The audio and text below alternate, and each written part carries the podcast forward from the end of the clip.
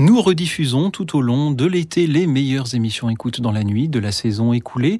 Merci pour tous vos appels passés, vos appels à venir lors de la prochaine saison. Nous ne prendrons donc pas vos appels ce soir. Merci pour votre fidélité, votre amitié.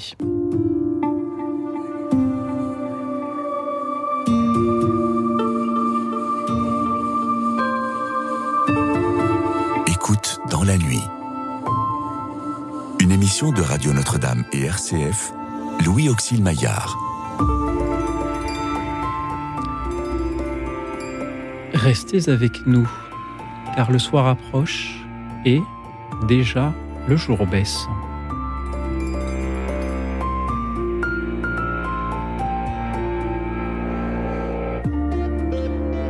Bonsoir à toutes, bonsoir à tous, chers amis, chers auditeurs qui nous émerveillez chaque soir par la beauté de vos témoignages, de vos méditations.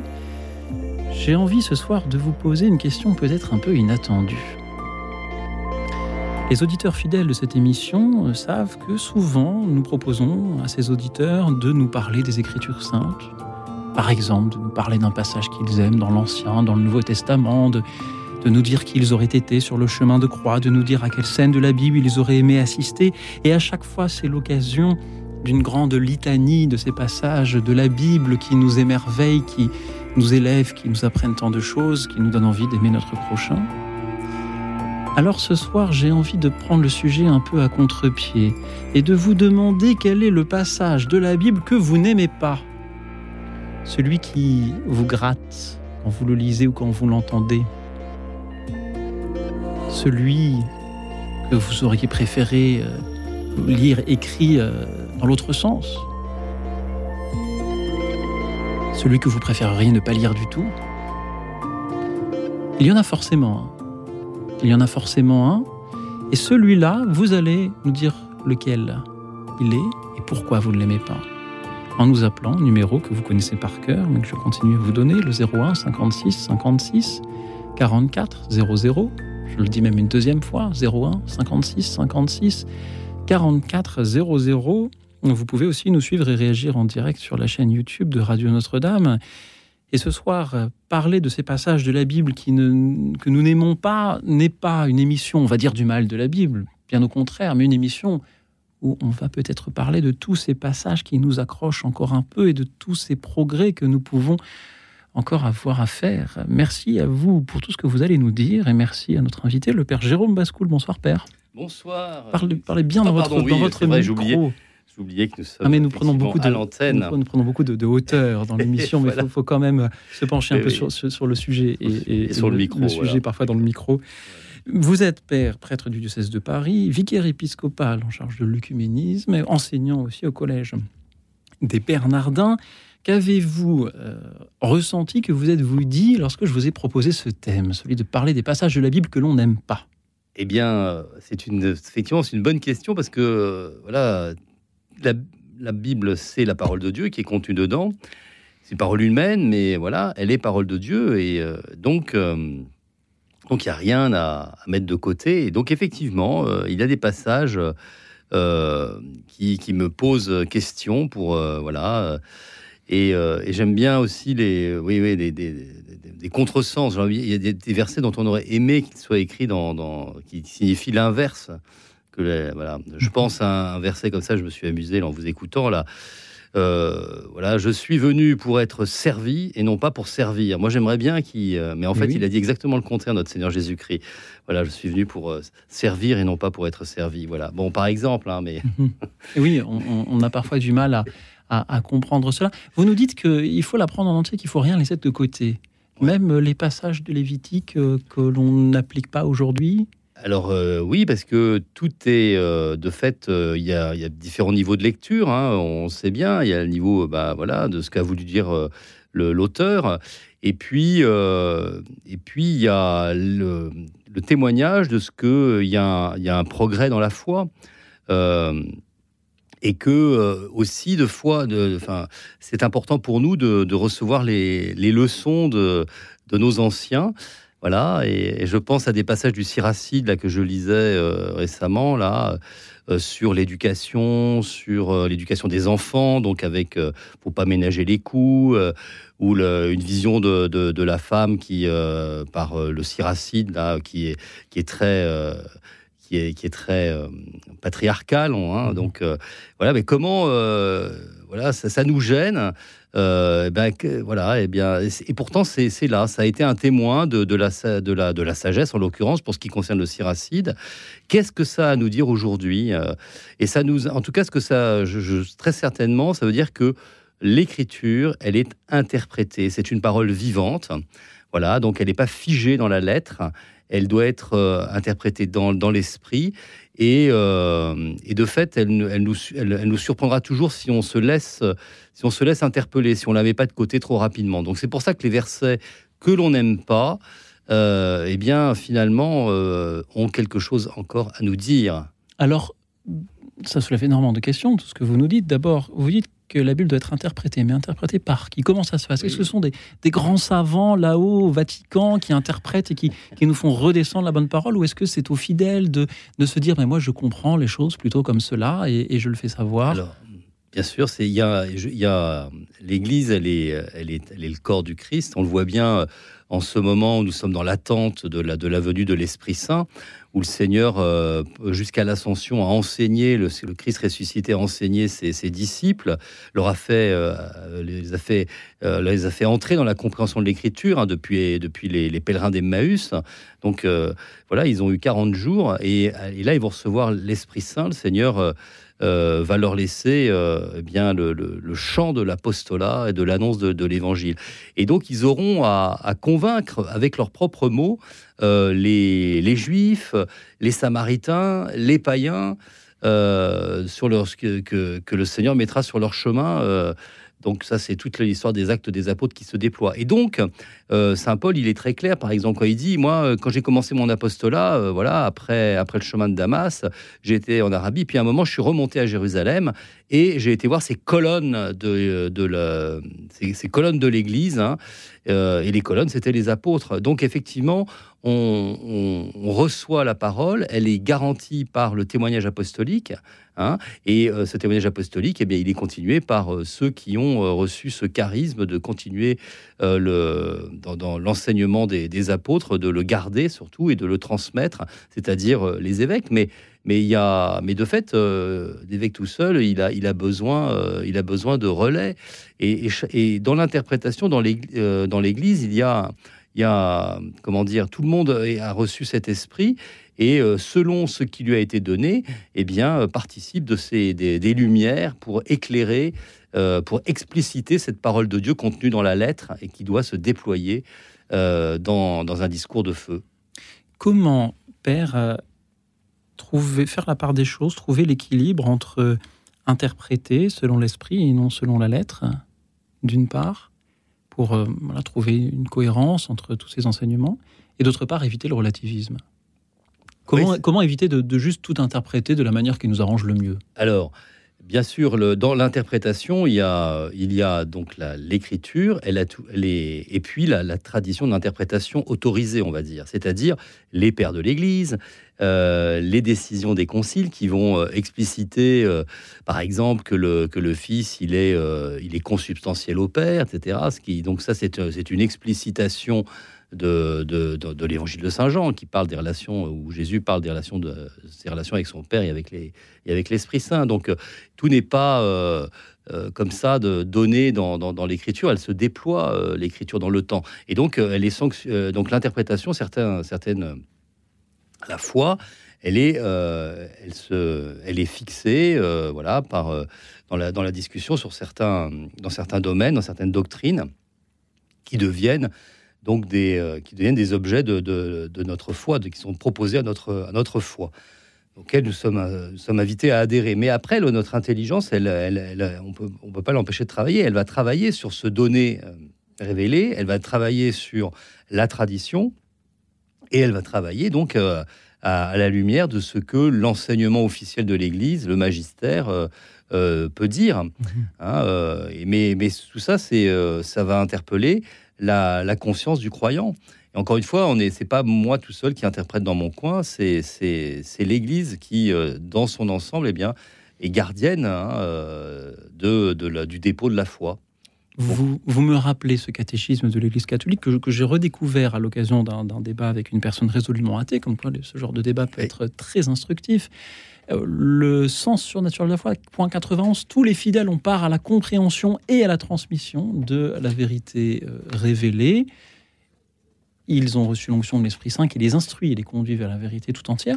Et puis un peu avant, je lis en effet les fidèles se souvenant de la parole du Christ à ses apôtres qui vous écoutent m'écoutent c'est pas mal, ça, comme slogan pour une émission de libre antenne qui vous écoute, m'écoute. Oui, euh, pardon. Reçoivent avec docilité les enseignements et directives que leur pasteur leur donne sous différentes formes. Reçoivent avec docilité les enseignements et directives. Et là, et là j'ai envie de vous demander, ce soir, on fait une émission dans laquelle on demande à nos auditeurs quels sont les passages de la Bible qu'ils n'aiment pas, qui les grattent, qui, les mmh. démangent. Lorsque l'on est chrétien, lorsque l'on est catholique, que, que l'on veut être, être un catholique avec cette docilité-là, quelle part a-t-on dans euh, qu'est-ce que cette docilité nous laisse comme latitude justement pour euh, euh, accepter ou discuter des enseignements reçus, en particulier dans ce qui concerne l'interprétation des Écritures? Oui, bien sûr, et avec, avec les conséquences que ça peut avoir, par exemple, sur le plan, sur le, sur le plan de la, morale, hein, de, des, mœurs, évidemment. on a, de fait, c'est la parole de Dieu l'enseignement euh, interprété par l'enseignement de l'Église, donc qui nous dit quelque chose sur une question, euh, euh, voilà, qui, concerne notre vie. et donc cet enseignement, il est éclairé par l'Écriture, il est fondé sur l'Écriture. Il n'y a pas que l'Écriture, il y a aussi la raison, voilà. Et donc c'est la raison qui va parler à, ma raison, donc à ma réception. C'est la docilité elle est dans un a priori euh, déjà positif que l'autorité n'est pas là pour euh, me brimer ou pour me dire ce qu'il faut croire, mais pour me faire grandir dans la foi. Hein, l'autorité, c'est ça. Hein. Mmh. donc l'obéissance, se mettre sous l'oreille de, c'est comme dans la règle de Saint Benoît. Hein. Euh, on se met sous à l'écoute du, maître. pour grandir, pour grandir soi-même. Donc du coup, il y a une dynamique. On n'a jamais fini de, penser, on n'a jamais clos un, un, sujet de pensée. Et parfois, il y a des, effectivement, il y, a des, choses qui peuvent être difficiles, qui peuvent euh, euh, se sembler contredire euh, le, bon sens. Et, donc, donc, ça va être. Il y a des, enseignements qui sont difficiles à recevoir, hein, mmh. parce que surtout quand ils affectent notre, notre vie, par exemple. Et, pour poser ma question autrement, est-ce qu'on a le droit de ne pas aimer certains passages de la Bible? Lorsque je demande, lorsque je pose cette question aux auditeurs, est-ce que je, je les invite à l'hérésie ou pas du tout? Non, euh, parce que de fait, euh, on peut prendre le livre de Job, hein, euh, maudit le jour de, ma naissance, voilà. Donc les, clameurs de l'écriture elle-même, hein, voilà, qui sont, qui nous apprennent à, nous plaindre hein, devant le Seigneur, voilà. Donc dans, les psaumes notamment, mhm. il y a des psaumes d'action de grâce, mais il y a des psaumes qui sont de, longues plaintes. Voilà, donc, et donc, qui sont des plaintes que, le, que le, mhm. celui qui prie adresse à, son Seigneur. Donc, voilà. Et je crois que c'est justement ce dont un auditeur va nous parler. Bonsoir Jean-Michel. Oui, bonsoir. Euh, Jean-Michel, je vous entends très mal. De violence extrême. Ils sont, euh, j'appelle à la guerre. Jean-Michel, Jean-Michel, est-ce que vous m'entendez? Je suis désolé, je, vous entends très très mal, Jean-Michel. Bon, d'accord. S'il vous plaît, ou peut-être que vous avez mis votre haut-parleur. Ah oui, j'ai mis mon. Alors, si vous pouviez l'enlever, parler directement dans le micro. J'ai enlevé le Ah, c'est mieux, ah, c'est beaucoup mieux, Jean-Michel. Merci ah, beaucoup. D'accord. Allez. Bon, je savais pas, vous voyez.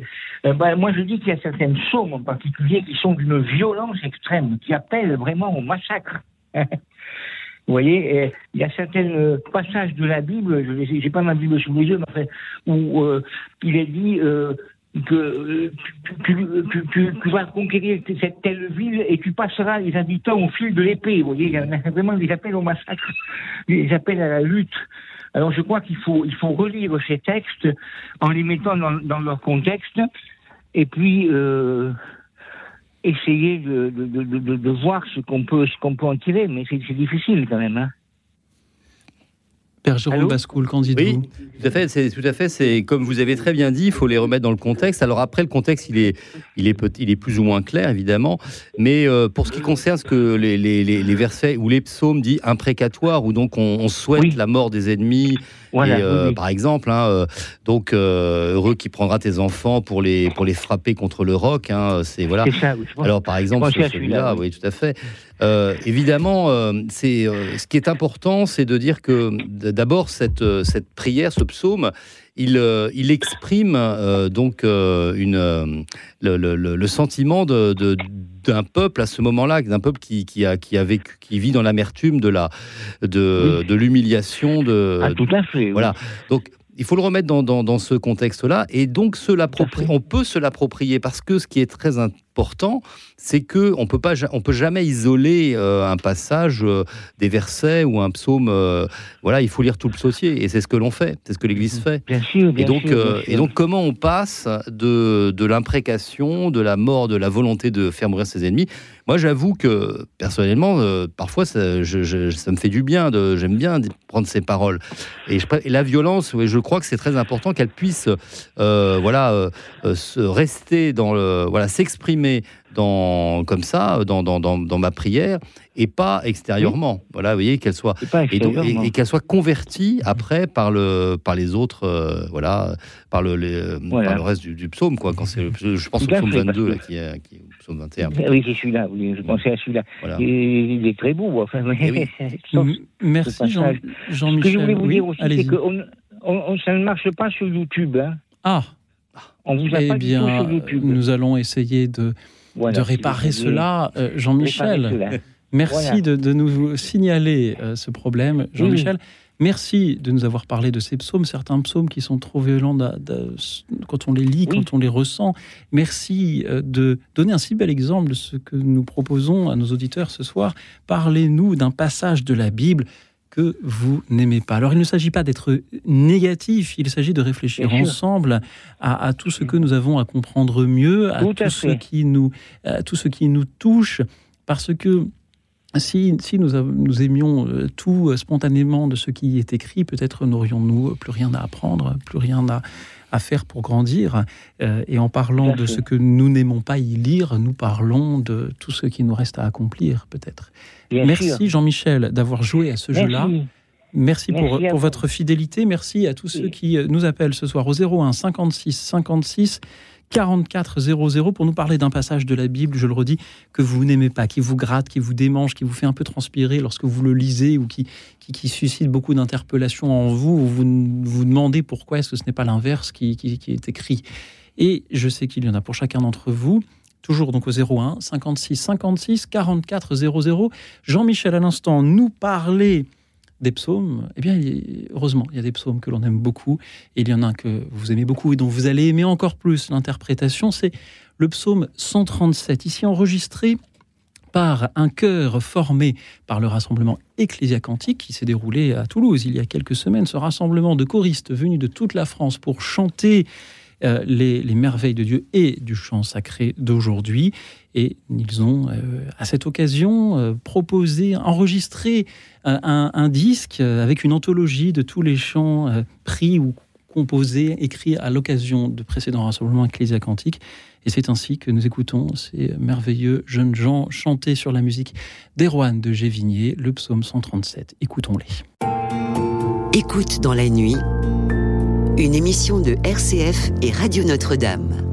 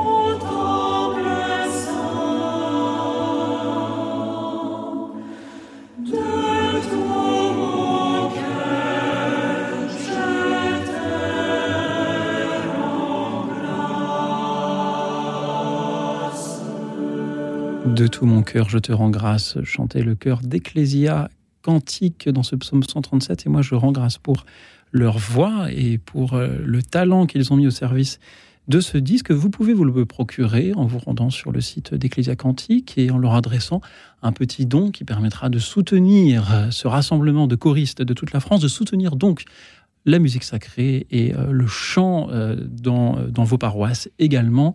Merci à vous pour euh, le soutien que vous leur adresserez. Merci à ceux qui nous appellent aussi, toujours au 01 56 56 44 00 pour euh, nous dire ce soir quel est ce passage des Écritures que vous n'aimez pas, celui qui vous gratte, qui vous démange, qui vous, euh, qui vous interroge, dont vous vous dites mais pourquoi est-ce qu'il n'est pas écrit dans l'autre sens Mais qu'a-t-il bien pu vouloir nous dire? Je, je, pense que le traducteur s'est trompé, même pense-t-on parfois en lisant les Écritures. Merci à Marie-Thérèse de Ici les Moulineaux. Bonsoir Marie-Thérèse. Bonsoir Marie-Thérèse, m'entendez-vous? Il semble que Marie-Thérèse ne soit plus avec nous. Peut-être est-elle retournée euh, lire euh, la Bible pour bien vérifier ce qu'elle avait à nous dire. Euh, en attendant qu'elle nous Ouais. rejoigne, Père Jérôme Bascoul, je crois que vous avez un autre verset à nous partager. Ah oui, oui. Alors moi, j'en ai un. Là, si les auditeurs peuvent m'éclairer, alors je suis là, je l'aime pas euh, à le commenter. hein. Alors, le premier, c'est Jean 16. Alors, le verset 7, c'est génial. C'est dans l'attente de l'Esprit Saint. Je vous dis la vérité, il vaut mieux pour vous que je m'en aille, car si je ne m'en vais pas, le défenseur, l'Esprit Saint, ne viendra pas à vous. Jusque-là, tout va bien, on, est, on, on adhère. Alors, verset 9. Quand il viendra, le défenseur, l'Esprit Saint, il établira la culpabilité du monde en matière de péché, de justice et de jugement. Explication, verset 9. En matière de péché, puisqu'on ne croit pas en moi. En matière de justice, puisque je m'en vais auprès du Père et que vous ne me verrez plus. En matière de jugement, puisque déjà le prince de ce monde est jugé. Eh bien, si quelqu'un peut me donner quelques lumières sur ce- ces deux versets, je lui en saurai gré, parce que moi, je suis euh, évidemment, je lis les notes en bas de page de, mes de ma Bible d'études, euh, mais enfin, je trouve quand même que l'idée euh, que développe Jésus là dans ces, dans ces, deux, dans ces deux versets, Pouvez-vous nous en redonner la référence, Père? Alors c'est donc Jean, c'est l'évangile de Saint Jean, chapitre 16, versets 8, 9 et 10 Alors, si et les, 11. si les auditeurs veulent réagir, ils sont les bienvenus, toujours au 01 56 56 44 00, pendant que nous écoutons bien Marie-Thérèse. Bonsoir à vous. Allô? Oui, Marie-Thérèse. Allô? Vous êtes à l'antenne. Est-ce que vous m'entendez? Nous, on vous Ah, je entend. suis avec, je suis avec Radio Notre-Dame. Voilà. Absolument. Oui, alors je crois que euh, la communication euh, risque d'être euh, délicate. Je regrette, Marie-Thérèse, on ne vous entend pas suffisamment. Voici ce que vous vouliez nous dire. Dieu a plusieurs demeures. Quelles sont-elles Peut-on lire dans, dans l'évangile euh, de Jean Euh, Voilà, Père Jérôme Bascoul, que Il y a plusieurs demeures dans, la maison, euh, du Père Jean, chapitre 14 cette fois-ci. Ouais. Voilà le verset que Marie-Thérèse n'aime pas. Alors, Ouais. malheureusement, nous ne parvenons pas à l'entendre suffisamment pour qu'elle nous dise moins qu'elle ne comprend pas. Quoi. pourquoi. Et- mais euh, est-ce que vous pouvez peut-être nous, nous- au, au débeauté nous dire quelques mots de ce verset? Oui, ça fait partie aussi des, évidemment des, il y a une pluralité d'interprétations et donc on déjà, on est personne n'est à peu près sûr de. euh, il n'y a pas un sens comme ça, mais donc euh, évidemment il y a plusieurs demeures dans la maison du père. Euh, c'est qu'il y en a une, il y en a une pour chacun d'entre nous. Déjà, voilà, il y a une place qui nous est qui nous est donnée pourvu que eh bien nous, nous puissions voilà, accomplir ce chemin euh, dans, la confiance. Voilà, donc ça c'est un niveau d'interprétation euh, où on est sûr de ne pas se tromper. Maintenant, voilà, euh, euh, c'est comme euh, les demeures, hein, c'est comme dressons trois tentes, une pour toi, une pour Élie et une pour, euh, et une pour Moïse. hein, c'est ce que dit Pierre. Alors on, on a des références à la fête des tentes, etc. de Hanou. Mais euh, bon, euh, il y a des paroles comme ça qui sont mysti- enfin qui sont qui ont euh, qui sont suggestives, on va dire. Donc, mais qui Mhm. sont euh, voilà, on se pose une question et euh, c'est comme les paraboles. Les paraboles, on n'a jamais euh, une on n'a jamais une, une compréhension unique. C'est toujours euh, c'est toujours à retravailler. Ça, ça, ça nous travaille toujours.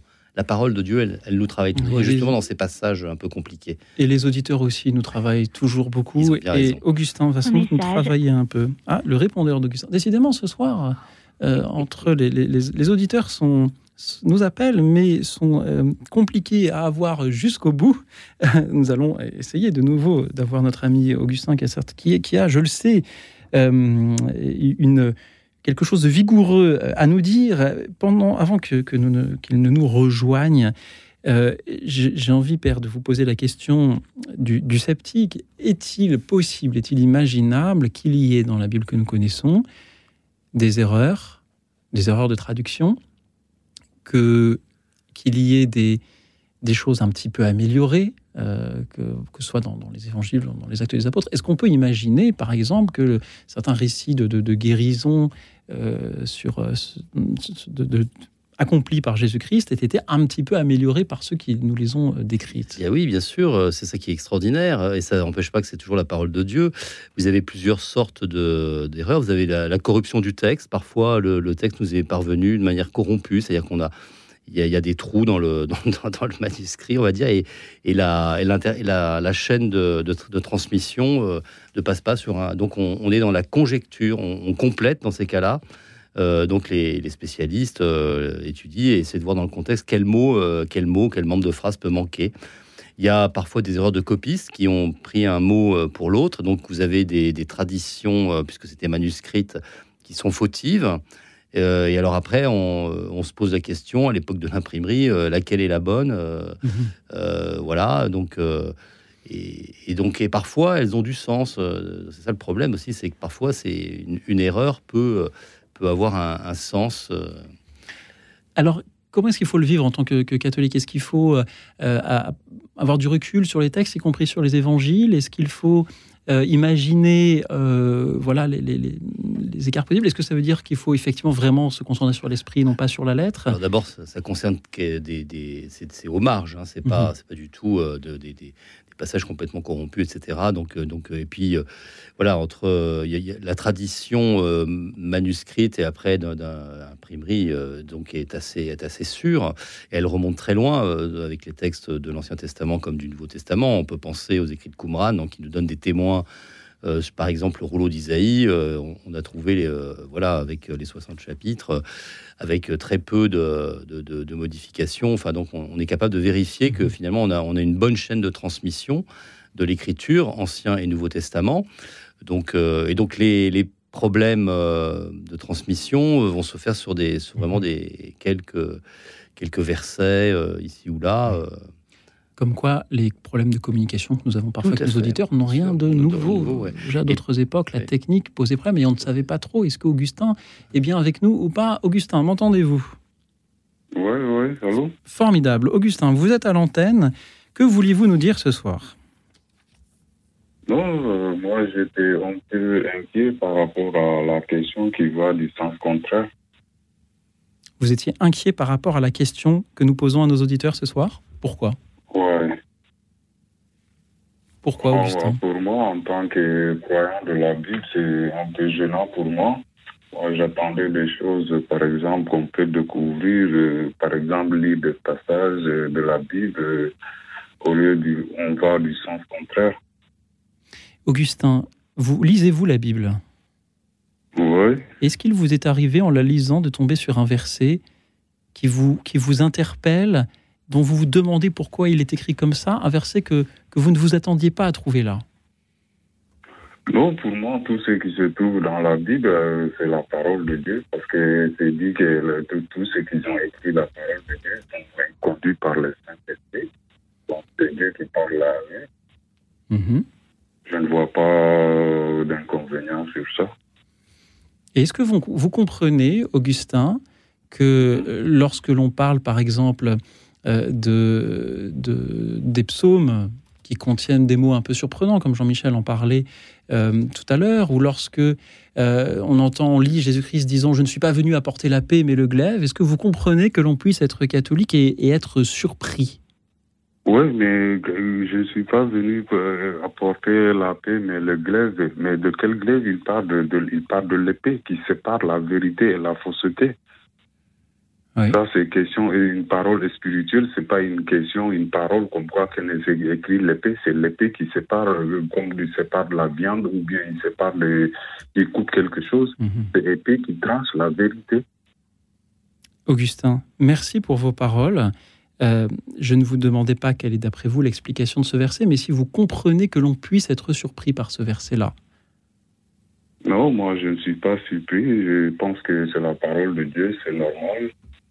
Merci Augustin pour votre Qui franchise. sépare la fausseté et la vérité. Parce que la parole de Dieu tranche, Mhm. Augustin, monte le cœur.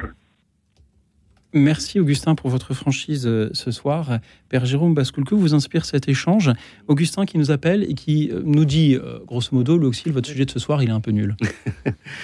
Oui, bah écoutez, c'est très intéressant parce que de fait, on, nous, l'auditeur donc nous montre bien que nous, nous lisons l'écriture avec évidemment euh, des présupposés. Donc, euh, alors il y en a qui sont garantis par l'Église que Dieu ne nous ne trompe pas, ça c'est un, un principe, hein, mais euh, qui a été énoncé dans, dans- les conciles. Donc, donc Dieu ne veut pas nous tromper avec des paroles, voilà. Mais, et donc de fait, nous, nous sommes, quand nous sommes confrontés à des versets qui sont gênants, on est, on a tendance à les contourner. Et euh, voilà. Et donc de toute façon, l'explication qu'il a donnée sur le verset est tout à fait, et évidemment, euh, est très belle. hein, mais il reste, euh, il reste aussi qu'on peut interpréter dans, dans un sens littéral qui va poser question. Et dans ces cas-là, l'écriture s'interprète toujours par l'écriture, un autre verset d'écriture, hein, c'est ça. Mhm. Donc on fait jouer l'écriture, mais de fait, on est obligé euh, quand on, voilà quand on tombe sur des sur des propos euh, qui peuvent être gênants, scandaleux. Enfin, on a- je reviens sur le siracide avec des propos qui sont très euh, très sexistes, on dirait aujourd'hui. euh, euh, on, on aurait du mal à les lire euh, dans, dans une assemblée euh, comme ça, sans les expliquer. Forcément, on va on va on va contextualiser, on va remettre dans le contexte de l'époque, etc. Et on va dire qu'est-ce que ce texte euh, peut nous dire aujourd'hui, qu'est-ce qu'il nous dit, etc. Mhm. Voilà, donc, voyez. Moi, je remercie Augustin pour sa franchise parce que, euh, voyez-vous, habituellement, à cette heure-ci, surtout quand on parle de la Bible, j'ai déjà une pile de propositions, de, euh, de témoignages d'auditeurs. Et là, et là, je n'en ai aucun. Là, je n'en ai aucun. J'ai simplement Anne que nous ne parvenons pas à joindre. Et, et donc, je m'interroge parce que j'ai du mal à imaginer que parmi nos auditeurs euh, qui, qui- qui pratiquent les Écritures d'une manière ou d'une autre, euh, qu'il y en ait si peu qui soient euh, mal à l'aise devant un verset, la Bible, quelques ouvrages et quelques pages, hein, c'est pas pas une nouvelle en cinq pages. Euh, J'ai du mal à imaginer qu'il y en ait si peu qui puissent avoir un- être mal à l'aise face à, tel ou tel autre verset. Aussi, je m'interroge pourquoi est-il difficile d'en parler? Pourquoi est-ce que lorsqu'on demande à nos auditeurs parlez-nous d'un passage des évangiles que vous aimez, nous avons 10, 20, 30, 40 appels en quelques minutes. Et lorsque nous vous demandons parlez-nous du passage qui vous gratte, que vous n'aimez pas, là, personne n'ose rien dire. Et alors là, je sais qu'il y en a qui nous écoutent et qui sont en train de se dire, Euh, au fond, il n'a pas complètement tort. Alors, la, la question, c'est la, parce que vous avez, on emploie le verbe aimer, Alors, évidemment, euh, euh, et ne pas aimer euh, quelque chose de- qui soit dans, l'écriture, ça veut dire qu'on n'aime pas Dieu. Donc, du coup, c'est, vrai qu'on est un petit peu gêné pour répondre peut-être à la formulation. Mais euh, quand vous dites effectivement qu'est-ce qui nous pose problème, qui nous gratte, moi je vous dis, le, ce, verset de, Jean 16, enfin ces versets 8 et 16 de chapitre 16 de Saint Jean, moi j'ai, à chaque fois que j'ai eu à les commenter, j'étais quand même. Je dis, je- j'en ai rien tiré, j'ai pas réussi à expliquer, je, je- c'est pas clair, c'est pas clair pour moi, c'est pas clair pour les gens à qui je suis censé. euh, et puis voilà, et, il y a des, et puis j'ai été chercher évidemment quand même un petit peu dans des commentaires bibliques, évidemment, des commentaires de, de saint Thomas d'Aquin, etc.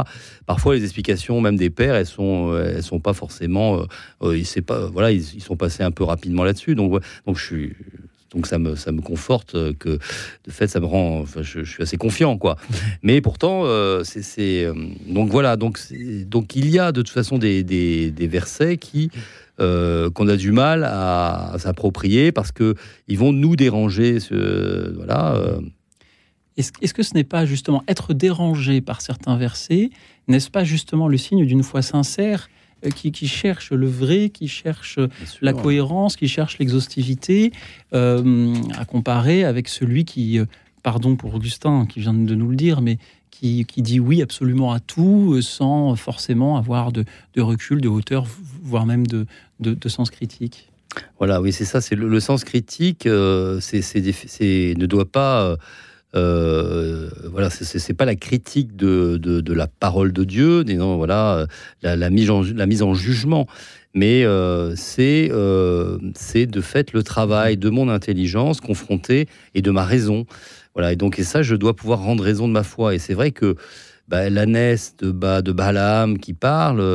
voilà, qu'est-ce que euh, comment, euh, voilà, comme ça, il y a des ânesses qui parlent, qui parlent. Euh, qu'est-ce que ça veut dire Est-ce qu'on n'est pas dans le, bah, évidemment, si on le prend, comment il faut interpréter On est obligé d'interpréter. Mhm. C'est un texte magnifique, hein, donc plein de vérités. donc il y, a le, il, y a le, il y a la vérité, par exemple, scientifique, et il y a et le et l'écriture, elle, elle n'est pas dans, dans, une vérité scientifique au sens de où nous l'entendons aujourd'hui sur le plan de sur sur le, je sais pas sur le on peut prendre la Genèse, mais elle est, elle est, véridique. C'est une, c'est, la vraie, c'est la vraie parole de Dieu, mais elle nous dit quelque chose de vrai sur euh, sur le commencement. Mais elle, elle nous explique pas euh, la, théorie, euh, les théories de, de, mhm. voilà, de, début de l'humanité. Après tout, moi-même, je me sens parfois être un, un âne un âne qui parle, alors pourquoi pas une ânesse? Tout à fait. Et pourquoi pas un auditeur aussi? Toujours au 01 56 56 44 00, chers amis. Parlez-nous d'un passage de la Bible que vous n'aimez pas, celui-là qui vous démange, qui vous interpelle, dont vous vous attendiez peut-être vous euh, à le voir écrit autrement, euh, dont vous vous dites en le lisant, mais est-ce qu'il n'y a pas une erreur de traduction Il y en a euh, certainement de ces passages. Parlez-nous-en, expliquez-les-nous. Et comme vient très justement de le dire le Père Jérôme Bascoul, il ne s'agit pas ce soir de critiquer la Bible, même si on peut tout à fait la critiquer si on le souhaite, mais de critiquer notre rapport à celle-ci de critiquer. C'est un peu le, pape François qui, qui disait Je me méfie de la charité qui ne fait pas mal. Et on pourrait demander aux auteurs Mais parlez-nous de cette charité que vous avez eu un jour faite qui vous a fait mal. Ben, ce n'est pas dire du mal de la charité, c'est dire du mal de la manière. Enfin, c'est avoir un peu de recul sur la manière dont on la pratique. Merci donc à ceux qui nous parlent de leur rapport à la Bible en nous parlant de ces passages-là qu'ils ne se sont pas appropriés au 01 56 56 44 00. Merci pour euh, vos appels, chers amis. Merci.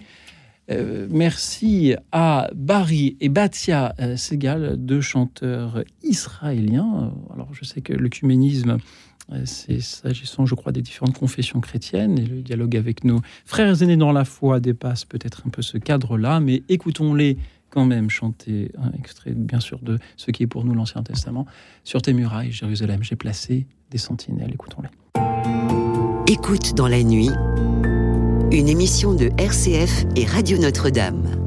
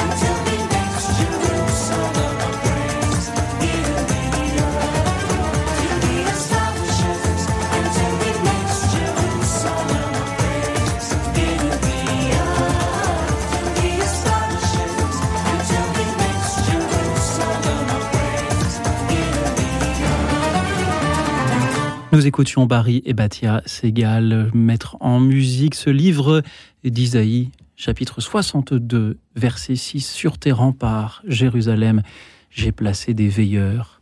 Ni de jour, ni de nuit, jamais ils ne doivent se taire. Vous qui tenez en éveil la mémoire du Seigneur, ne prenez aucun repos. Et moi, sur ton standard, écoute dans la nuit, j'ai placé des auditeurs. En plus, ça rime. Ils nous appellent au 01 56 56 44 00 pour nous parler de ces passages de la Bible. Ils, ne doivent pas se taire. Ils ne doivent pas se taire pour nous parler de ces passages, des écritures qui, qui les grattent, qui les démangent, qui les font transpirer, qui ne s'attendaient pas à y lire. Merci pour vos appels. Merci à Patrice. Il nous rejoint depuis l'Alsace. Bonsoir, Patrice. Ah, bonsoir. Je me demandais ce qui se passait parce que ça fait trois minutes qu'on entend la musique. Là. Eh bien, c'était que le, la régie vous a appelé pendant la pause musicale et maintenant c'est à votre tour. Vous êtes à l'antenne, Patrice. Euh, moi, je suis très content du sujet de ce soir. Ah, merci. Ouf. Voilà. Alors, euh, j'ai deux passages qui, que je trouve choquants ou heurtants.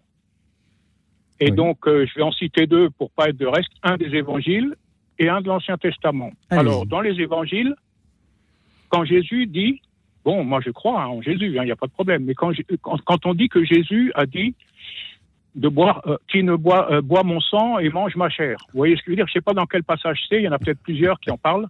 Oui. Donc voilà pour le, les évangiles. Donc euh, manger la chair de, de, Jésus et boire son sang, ça, je comprends qu'on peut être choqué et ça peut empêcher certaines personnes de s'intéresser à la, à, la, à la chrétienté. Bon, voilà les évangiles. Dans l'Ancien Testament, alors là, je vais peut-être choquer beaucoup de gens, on nous parle souvent d'un Dieu d'amour, tout miséricorde et tout, et donc euh, on dit que Dieu a demandé à Abraham de sacrifier son, fils Isaac. Ça, ça, je, aussi, je, on peut, je peux trouver ça choquant et d'autres personnes, parce que bon, si Dieu est tout amour, tout miséricorde, moi je me demande si c'est Dieu qui peut inspirer une telle chose ou, ou si c'est plutôt le diable, puisque Jésus dit lui-même euh, ce monde appartient au prince des ténèbres. Voilà, j'espère que j'ai choqué personne et que Dieu me pardonne si je n'aurais pas dû intervenir sur le sujet de ce soir. Voilà, merci, mais bon, merci. le Mais sujet m'intéresse, alors voilà. Mais bien sûr que si, euh, cher, euh, cher Patrice. Merci d'avoir été là, d'être avec nous. Euh, Père Jérôme Bascoul, comment réagissez-vous à ce que nous dit Patrice? Bien, c'est alors les textes, notamment par exemple Jean 6, le discours du pain de vie. Hein, Voulez-vous partir vous aussi? Hein, vous avez été, vous avez entendu, euh, qui mange ma chair et boit mon sang. Voilà, et donc la nécessité, euh, mon cher est une vraie, ma chair est une vraie nourriture, mon sang est une vraie boisson. Euh, Voilà, comment cet homme peut-il nous donner son, son, corps à manger? Mais évidemment, là, euh, comment dire, les pharisiens qui sont, les, non, les disciples, qui soient pharisiens ou qui ont été convaincus à un moment après le, après la multiplication des pains, là, ils sont, euh, il y, a- quelque chose qui est ils, ont, ils vont devoir se, décider. Et évidemment, on n'est pas anthropophage, hein, euh, mais comment comprendre ce, ce, verset? Et, il faut passer à un moment, là, c'est très clair dans, l'évangile de Saint Jean, ces paroles, elles sont, elles sont faites pour euh, acculer les, les disciples, ceux qui, voilà, c'est l'épreuve, c'est la, la crise. Qui, c'est donc la crise qui va se dénouer hein, euh, par, euh, par la foi et la, confiance et, la foi dans, le sacrement, donc euh, le pain et le vin, qui sont le corps et le sang du Christ réellement, etc. Et donc ce réalisme est affirmé dans, Saint Jean. Donc il y a une volonté délibérée de, provocation, mais Jésus sait ce qu'il fait, il sait jusqu'où il peut aller. Donc dans, dans, ces propos qui effectivement sont scandaleux, peuvent être scandaleux. Voilà. Mais nous, nous, mais, nous avons les moyens de passer au-delà du scandale. Quant au sacrifice d'Isaac, évidemment, c'est euh, les, la tradition déjà d'interprétation juive. Euh, voilà, euh, effectivement, elle, elle, elle, demande, enfin, effectivement, Dieu ne demande pas de, que nous tuions nos, enfants. évidemment, voilà, c'est Dieu qui nous les donne, donc il va pas nous, les reprendre. D'ailleurs, c'est la leçon finale du, du, texte de la Genèse. Alors que cette épreuve, dans sa cruauté, euh, voilà, c'est ça qu'on, ça qui peut. Et, le texte en rajoute. Hein, euh, c'est, Isaac qui dit eh, "Papa, euh, je vois le bois, je vois le couteau, mais où est-ce qu'il est l'agneau Et puis, bah, Dieu pourvoira, mon fils. Tiens. Ben, moi, j'aurais pas obéi. Hein. oui, oui, ben, c'est aussi Moi, un texte. pas obéi. Mais vous, mais alors voilà, mais vous avez raison d'une certaine manière. Vous avez raison de pas, bien sûr. Euh, dans la, il faut, faut aussi euh, replacer ça dans, dans, le, dans toute la globalité de l'écriture, notamment l'interdiction euh, de tu ne tueras pas et des sacrifices humains. Et de fait, par exemple, le roi Jephthé qui dit voilà, merci pour remercier le Seigneur de, de, sa, de sa bonté, la première personne qui sortira de la ville eh bien, euh, elle, sera passée par le feu, comme euh, dans sa liste des juges. Hein. Euh, et puis, c'est sa fille, sa propre fille, la fille de Jephthé, et qui va consentir à ce sacrifice absurde. Voilà, et c'est la faute. Et voilà, donc, donc il y a une critique hein, de, non, il faut pas le faire. Hein, on est d'accord. et Dieu ne demande pas ça. Mais, mais de fait, ça rejoint quand même des. voilà, on est prêt à mettre la fin justifie les moyens. Euh, il y avait des, pratiques dans, dans l'Orient ancien de, de sacrifier son fils euh, pour euh, voilà le roi qui sacrifiait un de ses fils mmh. pour pour, pour attirer la bénédiction et la, protection sur ses sur ses constructions voilà les constructions d'une ville d'un temple Patrice merci pour votre cri. Moi je n'aurais pas obéi. En, ah vous entendant en vous entendant, ah j'entends le, la, soif de liberté et je me pose la question, mais moi, est-ce que moi j'aurais obéi si j'avais été à la place d'Abraham? Qu'est-ce que j'aurais ah, fait? Et peut-être que bien des auditeurs sont en train de se poser. On pourrait faire une émission rien que là-dessus. Qu'auriez-vous fait à la place d'Abraham? On a notre libre arbitre et on a le discernement nous est donné aussi. Mhm. Merci. Et donc, euh, pas, de pas, de problème avec, avec Jésus. mais euh, par exemple, pour le, sang et la chair de, Jésus, euh, moi je crois à la communion, mais je rattache pas ça au, sang et à la chair. Et ça peut choquer, et je comprends que ça peut choquer. Il y a des gens qui rentrent pas en, foi chrétienne à, cause de certains de ces passages. Bon, moi, c'est les deux qui me semblaient les. les... Ah oui, qui peuvent être choquants, quoi. Voilà. Et donc, encore une fois, comme Jésus dit, ce monde appartient au prince des ténèbres comme on peut être inspiré aussi bien par des forces bonnes que des forces mauvaises, moi, je me permets, et encore une fois que Dieu me pardonne si, si j'aurais pas dû, je me permets de me poser la question, qui est-ce qui a demandé à Abraham de sacrifier son fils? Moi, pour moi, ça pourrait être le diable, puisqu'il imite, c'est le singe de Dieu. Ça restera une question euh, jusqu'à ma mort. Hein. J'espère avoir la réponse euh, après. Oui, de fait, il y a des. Alors, je n'ai pas, j'ai pas de référence ici, mais il y a de fait des traditions d'interprétation. De, c'est toujours le, problème. Hein, mais, mais encore une fois, le texte de la Genèse euh, est fait et construit pour que nous soyons, euh, que nous soyons nous-mêmes euh, dans cette situation de dire mais qu'est-ce que je, qu'est-ce que j'aurais fait? C'est, Le texte est construit pour ça. Le, ah, un, indice, un indice, c'est la, la réaction d'Isaac quand on lit le texte, on, se dit, mais euh, on, est, on est très gêné. Parce que, euh, parce Isaac, il pose la bonne question. Où est-ce qu'il est, l'agneau pour le sacrifice? On va, on va offrir un sacrifice. Je suis avec toi pour offrir un sacrifice. T'as le couteau, t'as le bois, euh, t'as, as la pierre pour le feu. Et euh, voilà, donc, donc on, le, nous sommes, euh, c'est ça, c'est mhm. très important, c'est de comprendre que nous sommes, euh, nous sommes dans le texte, il nous fait, il nous fait jouer, il nous fait rentrer dans le, dans, dans le, dans le jeu, dans la décision. Et c'est pour ça que votre réaction est intéressante, évidemment. Mais de fait, pardonnez-moi un coup, de, pardonnez-moi un coup de couteau, c'est très vite donné, surtout quand on pense aux actualités récentes. Oui, absolument.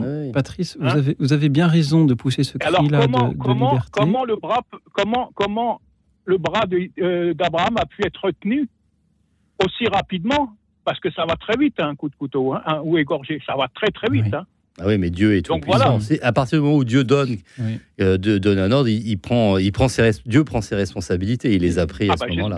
Malheureusement, un, coup de téléphone aussi, ça va très vite. Et, on a beaucoup d'auditeurs à présent qui veulent prendre la parole. Merci à vous. Hein. Merci. Merci, à vous. Euh, Jésus nous dit Je suis le chemin, la vérité, la vie. Et puis il dit aussi La vérité vous rendra libre. Alors Peut-être que ce cri de liberté que vous avez poussé là, Patrice, est tout à fait évangélique. Merci d'avoir été avec nous depuis l'Alsace. Merci à Corinne qui nous rejoint depuis Douai. Bonsoir Corinne. Bonsoir Louis Auxil. Bonsoir à votre invité. Bonsoir. aux auditeurs. Alors, c'est vrai qu'il y a des choses qui sont assez énigmatiques, d'autant plus que ce sont les. C'est pas Jésus qui a écrit, hein, c'est les, les, les évangélistes. Et moi, il y a toujours quelque chose qui me, qui m'interroge parce que euh, pour le repas, pour le, le, dernier repas, Jésus, il dit quelqu'un va me trahir. Et Judas dit, euh, euh, je sais plus, je l'avais tout à l'heure, mais est-ce que c'est moi? Et Jésus dit, c'est toi qui le dis. Et il ne traite pas, il, il dit pas, t'es un menteur, tu vas me trahir, parce que Jésus, on peut lire aussi qu'il a choisi euh, ses disciples pour que ce soit Israël, les douze tribus d'Israël. Alors je ne comprends pas pourquoi euh, euh, aussi d'autres évangélistes, dans les évangiles, on entend aussi dire, ben oui, il y a tel, tel, tel, Je suis très émue parce que c'est vrai que ça m'interroge énormément cette, relation de, de, de, trahison. Et euh, et, on dit oui, Judas c'est le traître, mais Jésus il n'a jamais dit que c'était un, traître, il l'a jamais désigné. D'autant plus que ça, tout à l'heure on a entendu euh, des chants d'Israël et Jésus il a toujours dit je suis pas venu pour abolir, je suis venu pour accomplir. Et s'il manque une des tribus d'Israël, Israël n'est pas là. Voilà. Alors c'est une grosse question. Mhm. Alors la question, Luc il nous y répond. Parce qu'il y a l'élection de Matthias. Donc, euh, Oui, mais c'est pas Jésus qui a choisi, qui a choisi ah, quoi. Il a choisi les douze. Il a, après, il n'a pas choisi Matthias, mais euh, il y a des critères. Mais ceci dit, euh, tous ont trahi. C'est ça qui est important. voilà. Et voilà. Pierre, il a Pierre le premier. Pierre le premier, c'est lui qui prétendait ne, pas le trahir. L'a trahi simplement. voilà, il y a eu deux réactions. C'est-à-dire Pierre, il va avoir il va, il va revenir. Vous savez, dans Saint Matthieu, euh, Judas, il va, il rejette les pièces, il, il, se repent de, de, sa trahison. Comme, euh, et donc, euh, voilà, mais les autres, ils disent non, non, c'est ton problème. Et donc, ils jettent l'argent et il va, il va, il va se, se pendre, nous dit l'évangile. Donc, voilà, mais, mais est-ce que, voilà, maintenant, la miséricorde du Seigneur, elle est, elle est, elle est infinie. Donc, mais, mais voilà, il a, il a trahi comme, comme les autres et comme Pierre. Donc, hier, on peut. Donc il est aussi euh, sous la miséricorde de Dieu. Hein. Merci Corinne. Merci, merci. Excusez-moi pour mon bégaiement, je suis tellement émue. merci, bonne soirée. Belle soirée. à vous Corinne, merci de, de nous rappeler nos propres trahisons en quelque sorte par vos, témoignages. Merci à tous ceux qui continuent à nous appeler. 01 56 56 44 00. Parlez-nous d'un passage de la Bible que vous n'aimez pas. Un passage qui vous fait transpirer, qui vous démange, qui vous gratte, que vous ne vous attendiez pas à y trouver, on vous demandez en le lisant s'il n'y a pas une erreur de traduction. Dites-nous lequel, dites-nous pourquoi. 01 56 56 44 00. Merci à tout de suite.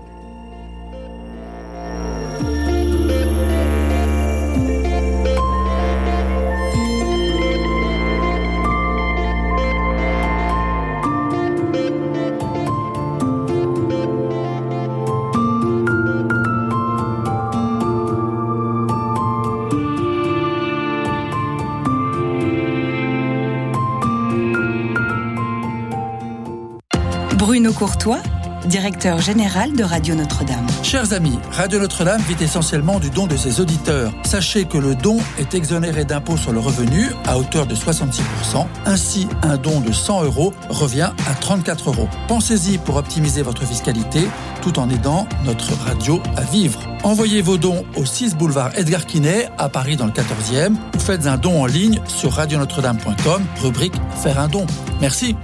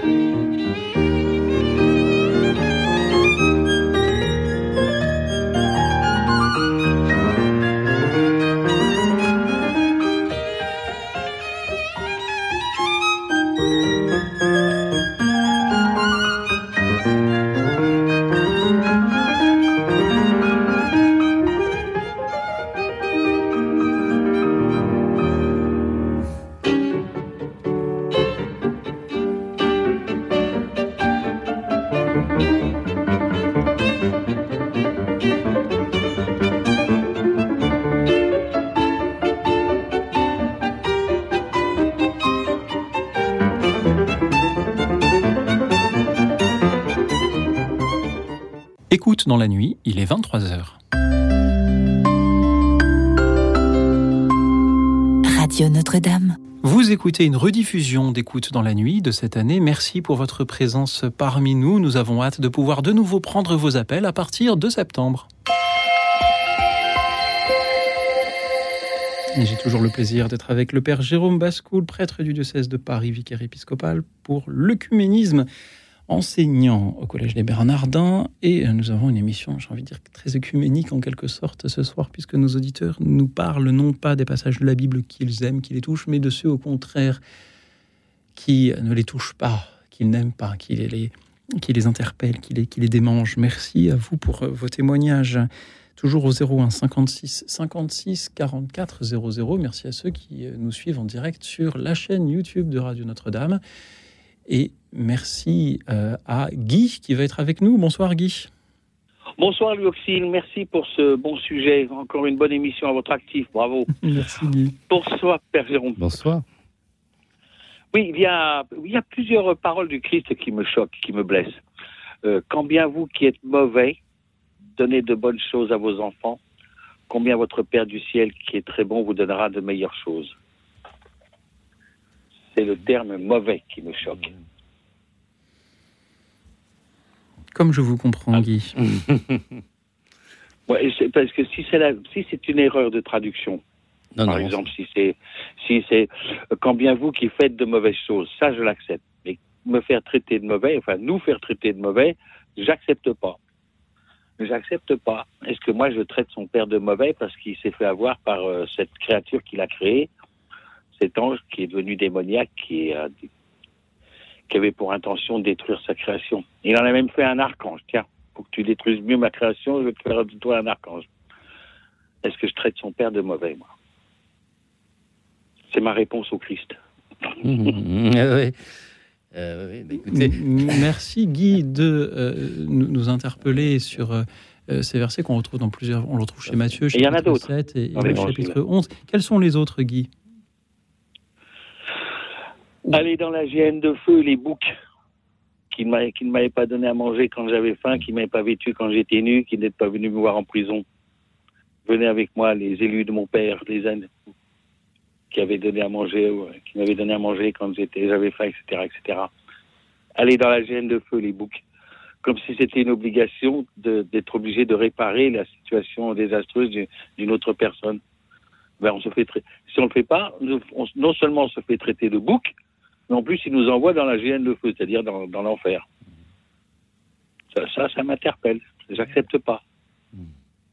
il n'est pas tendre avec alors, nous. Je, alors, je lui parle, nous envoie dans la GN.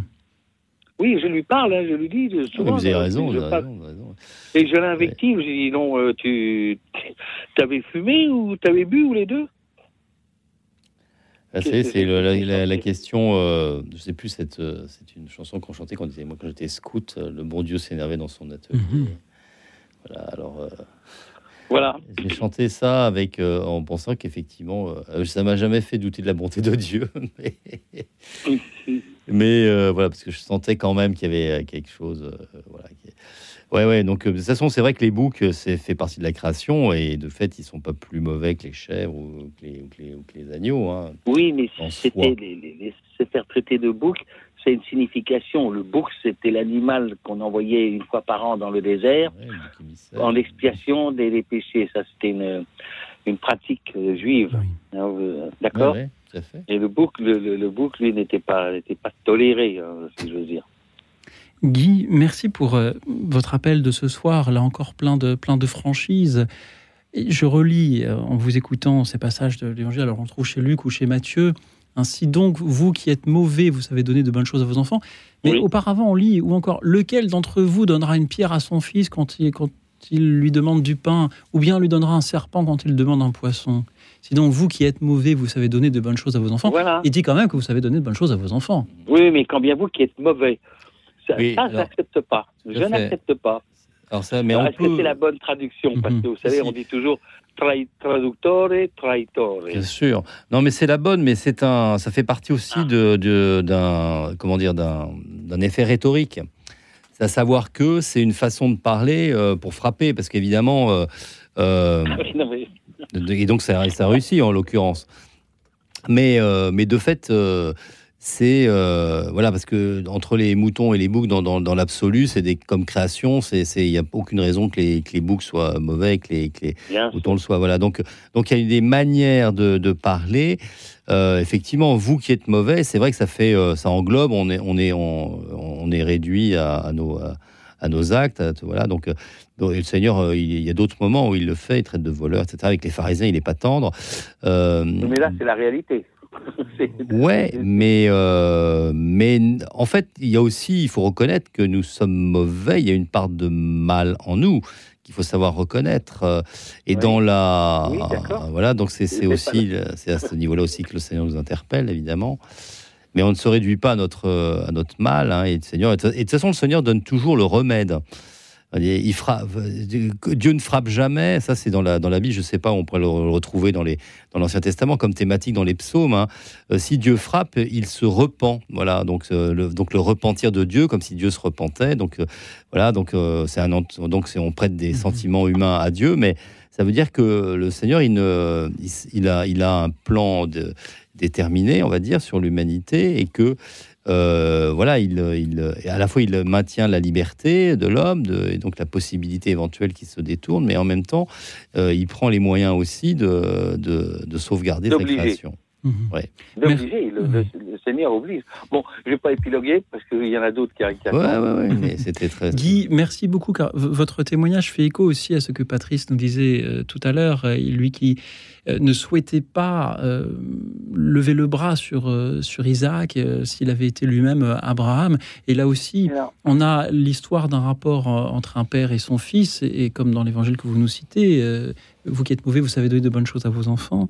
merci Guy, car ce que j'entends dans, vos paroles, comme dans celle de Patrice, c'est ce désir d'une bénédiction, en fait, ce désir que l'on dise, que Dieu dise de, de, nous que nous sommes bons, ce désir de l'être. Et il y a quand même en ce qui concerne Abraham, mhm. peut-être que c'est réellement le diable qui a incité Abraham à commettre cet acte parce que c'était une, tradition, comme vous l'avez dit, euh, Père Jérôme, de, de, sacrifier un enfant en remerciement au Dieu. Bon, mais que, Abraham était un, était un saint homme, il était très dévoué auprès de Dieu. Bon, il, euh, il, observait absolument la loi juive et que c'est Dieu qui est intervenu pour contre, contrecarrer le diable mhm. et qui a retenu le bras et qui a placé un bouc dans, le, dans, les, dans les orties pour euh, mhm. servir de sacrifice. Mais c'est, peut-être le diable qui a incité Abraham, qui en toute, franchise a, fait cet acte parce que c'était un acte naturel, mais Dieu n'a pas a voulu et par le fait même il a montré à Abraham que c'était fini les sacrifices mhm. humains. Bon, je vous laisse. Merci, merci beaucoup Guy. En tout cas, euh, les, les, ceux qui viennent dans le studio par le téléphone ne seront pas sacrifiés. Ça, je vous le promets. Et je vous propose d'accueillir. Bonsoir Guy. Sinon, j'aurais pas, pas venu. Guy, merci pour votre amitié. Merci à Anne qui nous rejoint depuis, euh, depuis Paris. Bonsoir Anne. Bonsoir. Merci Anne d'être avec nous. Vous vouliez nous parler d'un passage de la Bible que vous avez du mal à lire, à comprendre, à faire vôtre. Alors oui, je, tombais sur un, extrait de Marc au chapitre 11, euh, quand euh, Jésus avait faim et en fait euh, il est allé voir le figuier et il n'y avait pas de avait pas de figues. Et, mais en fait, il n'y avait pas de figues parce que c'était pas la saison des figues. on le dit en plus. Le, on le dit, donc le, Seigneur euh, devait le savoir. Et, euh, et, on dit, mais le euh, Pierre, qui, qui, se rappelle de ce qui s'est passé, dit à Jésus, mais Rabbi, regarde le figuier que tu as maudit, il a séché. Alors je me disais, ben, pourquoi, pourquoi il maudit le figuier alors que le figuier la saison du figuier euh, est à une certaine période et visiblement c'était pas la saison des figues. Mmh. Mmh. Voilà, ah bon, c'est. Ah oui, non, mais c'est très, c'est très, c'est très intéressant parce que c'est des bonnes questions que vous vous posez. Et euh, oui, bien sûr. Et de, Il y a peut-être quelque chose, une traduction, un problème non, de traduction. Non, non, non, non, non, au contraire, non, non, mais c'est fait là encore. De, de fait, tout est fait pour montrer le scandale. C'est justement si Jean insiste, enfin, pardon, Pierre le fait la remarque à Jésus, c'est que c'est que l'évangile de Marc veut bien nous dire quelque chose de, précis. et je pense que il vaut mieux que c'est une donc c'est une parabole en acte, on va dire, hein, on peut, l'interpréter comme ça, c'est ce que je propose. Et donc, vaut mieux que euh, le Seigneur maudisse ce, figuier et qu'il ne maudisse pas euh, Pierre, qu'il ne maudisse ah, bien Sûr. Mais il, a, il y a une leçon qui est donnée, vous voyez, il y a une, il y a une leçon. Et de fait, euh, oui, parce que le Seigneur, il est capable de faire donner des fruits hors saison aussi. Hein. C'est pas un problème pour lui. Donc, euh, et donc justement, et, le but de ce que de notre euh, de l'appel, euh, de notre de la vocation, c'est c'est que nous portions du fruit. Voilà, donc qui portions beaucoup de fruits. Voilà. Et on précise bien que le, figuier est séché jusqu'aux racines. donc c'est profond. Anne, je, crois qu'il y a euh, un, d'autres fruits dont vous vouliez nous dire quelques mots ce soir. Alors ça, une fécondité euh, ou des fruits d'ordre plutôt euh, artistique et spirituel. Mais aujourd'hui, je ne sais pas si vous le savez, c'est nous fêtons l'anniversaire de notre cher Michael Lonsdale que vous devez connaître. Mhm. c'est la date de son anniversaire de naissance. Il est décédé il y a deux ans, mais il aurait eu aujourd'hui 92 ans. Donc, on, je sors de l'église Saint-Léon où nous avions une messe d'action de grâce et nous préparons à sa mémoire, en hommage à Michael Lonsdale, donc un festival de la beauté qui aura lieu euh, ce week-end de Pentecôte, le vendredi, le samedi et le dimanche au théâtre et à l'église Saint-Léon. Voilà. Et ben, je suis contente de vous le partager, oui, bien sûr. C'est un fruit, c'est un fruit. un beau fruit. un beau fruit avec, euh, on aura le, vendredi soir un très beau spectacle sur euh, Mariam, la petite arabe, cette sainte qui a eu tant d'aventures avec le ciel. Et puis on aura le, le, samedi, euh, en hommage à notre ami, à notre cher Michael Lonsdale, la, projection du film Des hommes et des dieux, suivi d'une table ronde un petit peu euh, sur euh, à la fois le, le, contenu de ce de ce beau film et puis le euh, cet acteur Michael qui, qui, a magnifiquement bien interprété le rôle de frère Luc. Donc cette table ronde, il y aura donc monseigneur Le Gall qui sera l'archevêque émérite de Toulouse mhm. qui est sera parmi nous pendant tout le tout le week-end. Mhm. Et puis d'autres invités aussi, un ancien diplomate, Daniel Passerias, mon mari, etc. Et puis, on aura notre messe d'artistes qui sera la messe de Pentecôte, donc que l'Esprit Saint souffle, j'ai envie de dire. Et puis le soir, on aura le, un concert avec euh, que des jeunes, une quarantaine de jeunes, euh, le réseau Picpus. Merci euh, Anne pour, pour tout ce que, toute, cette, toute cette programmation. Merci de, de jouer le jeu à la fois de cette émission et d'en profiter pour euh, euh, nous parler de, ce festival de la beauté à Paris qui aura lieu donc du vendredi 26 au dimanche 28 mai, mais c'est très bientôt, c'est après-demain. Anne, euh, merci de nous avoir parlé, d'être passé du figuier desséché à l'arbre qui continue à porter du fruit avec cet hommage à, Michael Lonsdale, à, toute son œuvre. vraiment, merci, merci beaucoup de, de ce partage. C'est avec plaisir. Anne, merci beaucoup pour euh, votre témoignage de ce soir et merci euh, à tous ceux qui continuent à, nous appeler. Euh, je, m'amuse, pardon, de, voir qu'au début d'émission, nos auditeurs semblaient indécis et là, ils sont très nombreux à nous appeler pour réagir. Merci encore à vous, Anne. Merci à Damien qui nous rejoint à présent. Bonsoir, Damien. Bonsoir. Bonsoir. Bonsoir. Bonsoir. Moi, je il y a une phrase dans, dans la Bible qui m'interpelle énormément. Euh, c'est euh, porter les fardeaux les uns des autres et accomplissez ainsi la loi de Christ. Moi, cette phrase, elle me, elle me, touche énormément parce que je suis, un, je suis ancien soldat, en fait. Je suis ancien soldat, je suis allé euh, sur une guerre civile. J'étais censé soigner des, des gens sur place j'ai assisté à des, à des scènes d'horreur. Et en fait, je me demande ce que j'ai fait au Christ pour porter ce fardeau depuis des années. Et j'arrive pas à avoir la réponse, en fait, au fond de moi, et je lui en veux. Je lui en veux, en fait, de me faire porter cette lourdeur au quotidien, toutes ces nuits. Damien? Merci pour votre témoignage vibrant de, ce soir.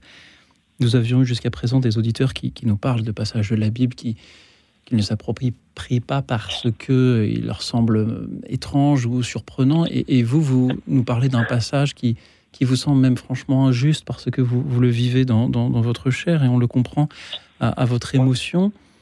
Euh, Damien, merci pour ce que vous avez fait là où vous étiez comme soignant, pour euh, toutes les personnes à qui vous avez prêté secours euh, lors, de, lors de ces combats. Et merci de, nous dire comme parfois il peut être euh, douloureux de lire ce qui est écrit dans, le livre dont nous parlons ce soir. restez avec nous, Damien. Père Jérôme Bascoul, que, ressentez-vous en entendant les paroles de Damien? Bien, beaucoup d'émotions. Je suis merci d'avoir de, pu porter ce, témoignage. C'est vrai que voilà, oui, des paroles euh, de notre Seigneur, euh, euh, voilà, que, que, vous vivez, que vous avez vécu et que, et que vous. ce, fardeau est trop lourd à Porto. oui, il y a des hommes, et vous en êtes, qui ont des, fardeaux trop lourds à, porter. Et voilà, le Seigneur, comme il, même c'est pas dérobé, hein, dans, dans c'est ça qui. Et de fait, vous pouvez le comprendre d'une d'une manière, même si de fait, euh, voilà, ce sentiment d'injustice qui vous habite, ouais, pourquoi le Seigneur permet-il cela? Il euh, n'y a pas, on a évidemment, n'a pas de réponse, mais en tout cas, ce qui est important, c'est que voilà, ce, fardeau, le Seigneur, il en a, il, le porte euh, avec vous, je dirais.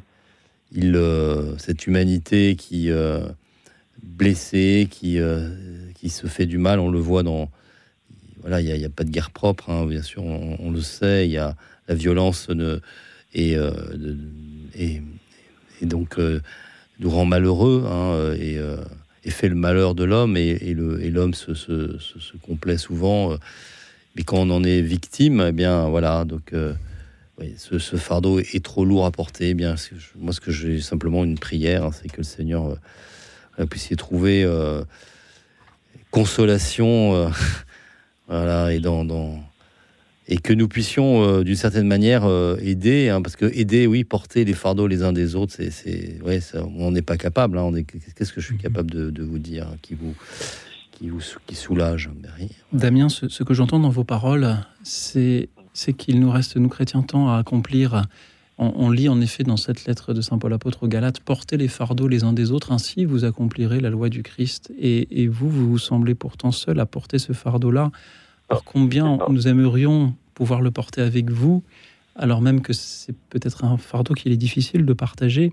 Et, nous mesurons donc euh, tout ce qu'il nous reste à, accomplir pour venir euh, auprès de vous et soulager un peu vos épaules. Damien, avez-vous des, personnes qui puissent vous aider Vous avez servi comme, soldat, comme, soignant au combat.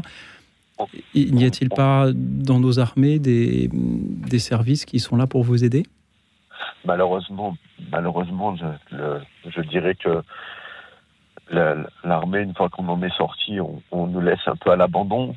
Je, je, on m'a toujours, depuis mon enfance, hein, je, suis, communié, j'ai fait mes communions, je suis, baptisé, j'ai fait mes professions de foi et, et, en fait la parole de Dieu, on devait la, faire porter au plus loin, au-delà des frontières et, et, et surtout c'était aider son prochain, c'était toujours je, suis parti là.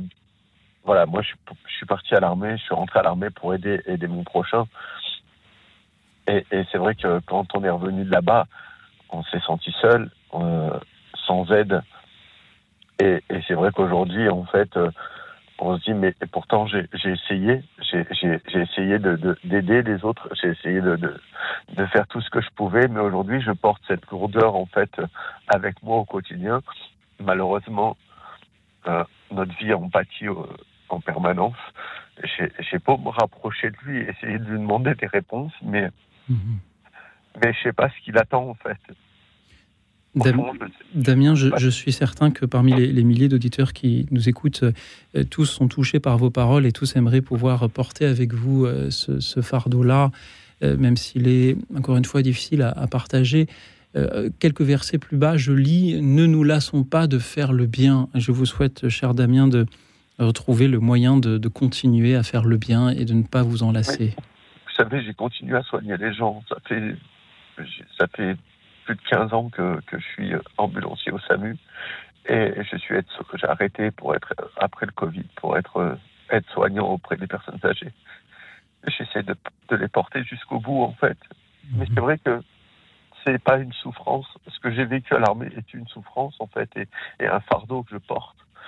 Et c'est vrai que c'est, j'ai pas pu accompagner ces gens, en fait, comme, comme Dieu aurait peut-être voulu que je les accompagne. Je suis sûr, Damien, oui, que vous avez fait de votre mieux. Hum. Damien, merci d'avoir été avec nous ce soir pour, euh, pour nous redire comment euh, la lecture des, Écritures n'est pas seulement pour, euh, pour nous de, quelque chose d'abstrait, comment il, ça peut nous toucher dans, notre chair et être, être, douloureux. Je ne m'attendais pas, en choisissant ce thème, à ce que nous ayons un témoignage aussi fort du, désagrément que l'on peut subir en lisant les Écritures. Merci Damien du fond du cœur d'avoir été avec nous. Merci au, groupe Pentatonix qui... Euh, va interroger maintenant une personne qui aussi a porté, a porté alors non pas un fardeau, mais un enfant, et, lui demande si, elle savait tout ce qui allait advenir. Pentatonix chante Mary, did you know?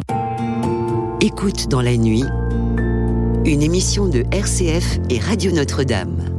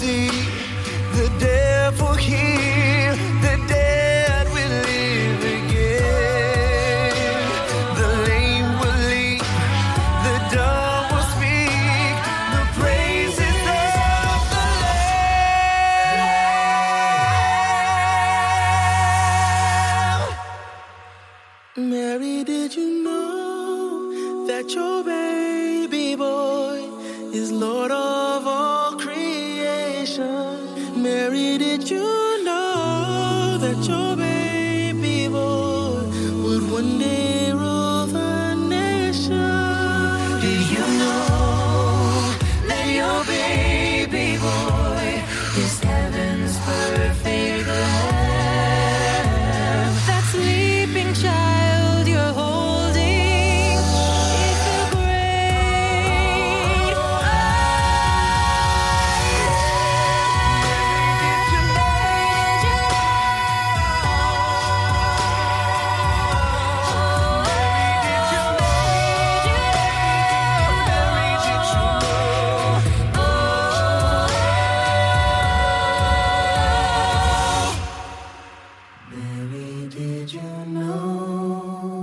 Marie, savais-tu que ton enfant nouveau-né un jour marcherait sur l'eau?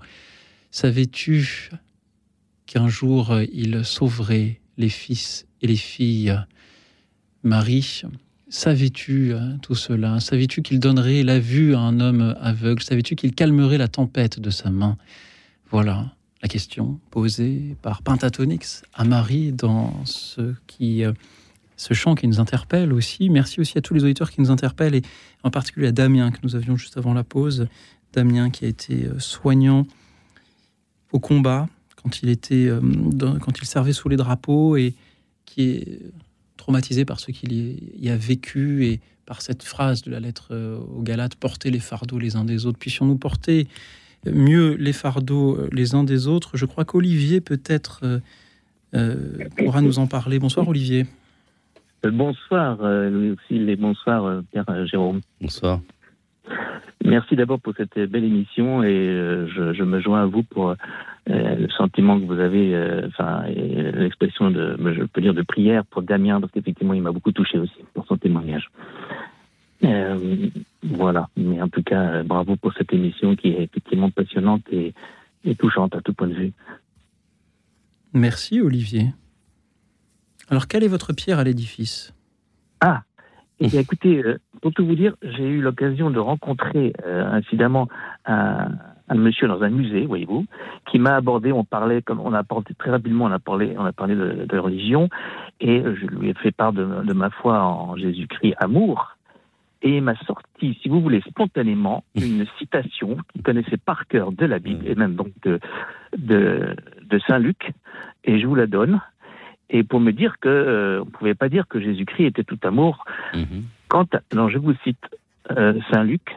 Euh, quant à mes ennemis, ces gens qui ne voulaient pas que je règne sur eux, amenez-les amenez-les ici et égorgez-les devant moi c'est donc euh, euh, parabole, parabole du prince mm. qui se fait, euh, qui va se faire investir les mines, c'est-à-dire les trésors.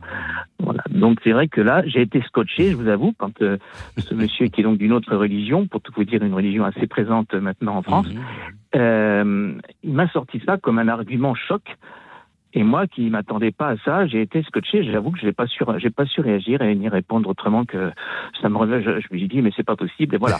Or, c'est parfaitement dans la Bible, mais je, dans l'Évangile. Oui, c'est dans l'Évangile. Et je me dis quand même que peut-être ce serait bien. Enfin, je, je dis ça en, incidemment qu'on soit préparé quand même à ce genre de rencontre et à ce genre de, de, de, de, réaction, qu'on puisse répondre quand même. Vous voyez, voilà, c'est tout. Je, dis ça gentiment pour euh, faire, euh, faire le. Enfin, parce que je pense que ce passage-là, on l'entend pas tous les jours euh, à la messe. Non, mais on l'entend. Mais ce qui est, ce qui est remarquable, c'est que, c'est que, vous voyez, c'est un païen qui vous a interpellé avec cette parole de Jésus, et c'est bah, voilà, qui vous a acculé, qui vous a acculé à. Oui, oui. Absolument. Et un païen qui est quand même euh, très pratiquant pour une autre religion. Ça fait. Voilà. Et euh, voilà, Donc quoi, le Seigneur se sert de, tout hein, pour notre bien, pour notre édification. Parce qu'évidemment, on ne va pas en rester là, mais, euh, mais c'est vrai que ah ben vous l'avez relu. Ce, D'abord, c'est une parabole. Hein, donc, donc il y a un fonctionnement des, paraboles. Maintenant, c'est vrai dans le sens littéral, c'est quand même assez, de fait, assez surprenant. bon, il y a, et il faut contextualiser, en fait. Exactement, tout à fait, tout à fait. Il faut contextualiser, voilà, bien sûr. Et, euh, et, en même temps, il y a une, il y a, une de fait, il y a une, enfin, là encore, la parole de Dieu, elle, elle, est, elle est pour nous faire réagir. Et ce qui est intéressant, c'est que dans le, dans une, vous voyez, dans, le, dans le cas d'une messe, bah, on, ça passe, peut-être après avec l'homélie du, du, euh, du, prédicateur qui va, qui va arrondir les angles. Et puis là, pof, vous l'avez reçu, euh, j'allais dire, comme peut-être le Seigneur voulait que vous la receviez à ce moment-là. Ah oui, euh, je suis bon, mais voilà, ma, bonté, euh, voilà. Donc, comme le, voilà, c'est notre, voilà, c'est comme notre bonté, elle est éprouvée, hein, comme le Seigneur nous, nous, éprouve comme l'or au creuset, qu'il est dit dans, le, dans, l'écriture. Hein. donc, et donc, de fait, c'est vrai qu'il faut, pour que notre bonté à nous, elle sorte, il faut peut-être que voilà, l'écorce euh, mhm. saute et que euh, voilà que la gang sort et que le minerai se, révèle. il faut peut-être un petit peu parfois de la violence orale euh, pour que ça puisse pénétrer jusque nous. Voilà. Est-ce que voilà, qu'est-ce que c'est que cette bonté de, de Dieu je relis en, vous écoutant euh, cet évangile de Luc au chapitre 19, où justement se conclut cette parabole. Hein. Quant à mes ennemis, amenez-les ici et égorgez-les devant moi. Et puis après, euh, Jésus termine cette parabole. Il va en avant pour monter à Jérusalem et il envoie ses disciples chercher un petit âne. Et il dit, euh, il dit amenez-le-moi. un peu comme de, la même manière que le personnage de, cette, de cette parabole. Il dit emmenez-le-moi, et puis il se rend avec à, Jérusalem. Et là, et, là il, il est dit justement comme une réponse de, Jésus à, cette, cette, parabole. Euh, quelques pharisiens qui se trouvaient dans la foule dirent à Jésus, Maître, réprimande tes disciples. Et mmh. il prit la parole, Jésus, en disant, Je vous le dis, si eux se taisent, les pierres crieront. Alors peut-être que Jésus répond justement à sa parabole, en, disant lui-même l'inverse de ce qu'il fait dire au, Seigneur qui veut égorger ses ennemis. Oui. Vous avez certainement les très bonnes réponses. Le seul problème, c'est que euh, quand on est pris sur le vif et qu'on est vraiment pas dépourvu, euh, je me dis que quand même, ce serait bien qu'on soit formé. Alors, je ne vous cache pas que j'ai fait des formations au Bernardin, entre autres, mais euh, j'avoue que là m'a laissé complètement. et, c'est là qu'il est important de pouvoir en effet replacer des phrases dans le contexte et savoir si c'est de qui l'a prononcé. Est-ce que c'est un personnage d'une parabole? Est-ce que c'est Jésus lui-même? Est-ce que ah c'est un apôtre? Après, je, je pense aussi ce qui est ce qui est très bon, c'est que l'expérience que vous avez faite, moi je, relève ça, euh, heureusement que nous n'avons pas euh, les gens qui auraient des réponses à tout. Euh, ce sont fatigants quoi parce que mais vous voilà vous, euh, voilà là il vous a vous a fait reçu un uppercut. Vous avez et, ça vous a fait travailler quoi. Ça, vous voyez ce que je veux dire? Ça ça vous a pas laissé euh... quoi les uppercuts nous font eh travailler justement. Nos auditeurs eux ont réponse à tout à tous les thèmes ils ne sont pas fatigants pour autant. Et, heureusement qu'ils ne se taisent pas parce je ne suis pas sûr que les pierres du studio puissent crier. Olivier merci beaucoup d'avoir été avec nous de rien, merci à vous. Et simplement, si, si je puis conclure, c'est que c'est vrai que ce serait bien que lors de vos homélies ou de, formations diverses, ben, on n'hésite pas à aborder des, sujets parfois délicats, voire difficiles dans les passages de l'Évangile comme ça. ah oui, oui, il y en a, oui, tout à fait, bien sûr. Alors après, on a, si on veut pas être, faut pas être trop long non plus dans les homélies, hein, mais bon.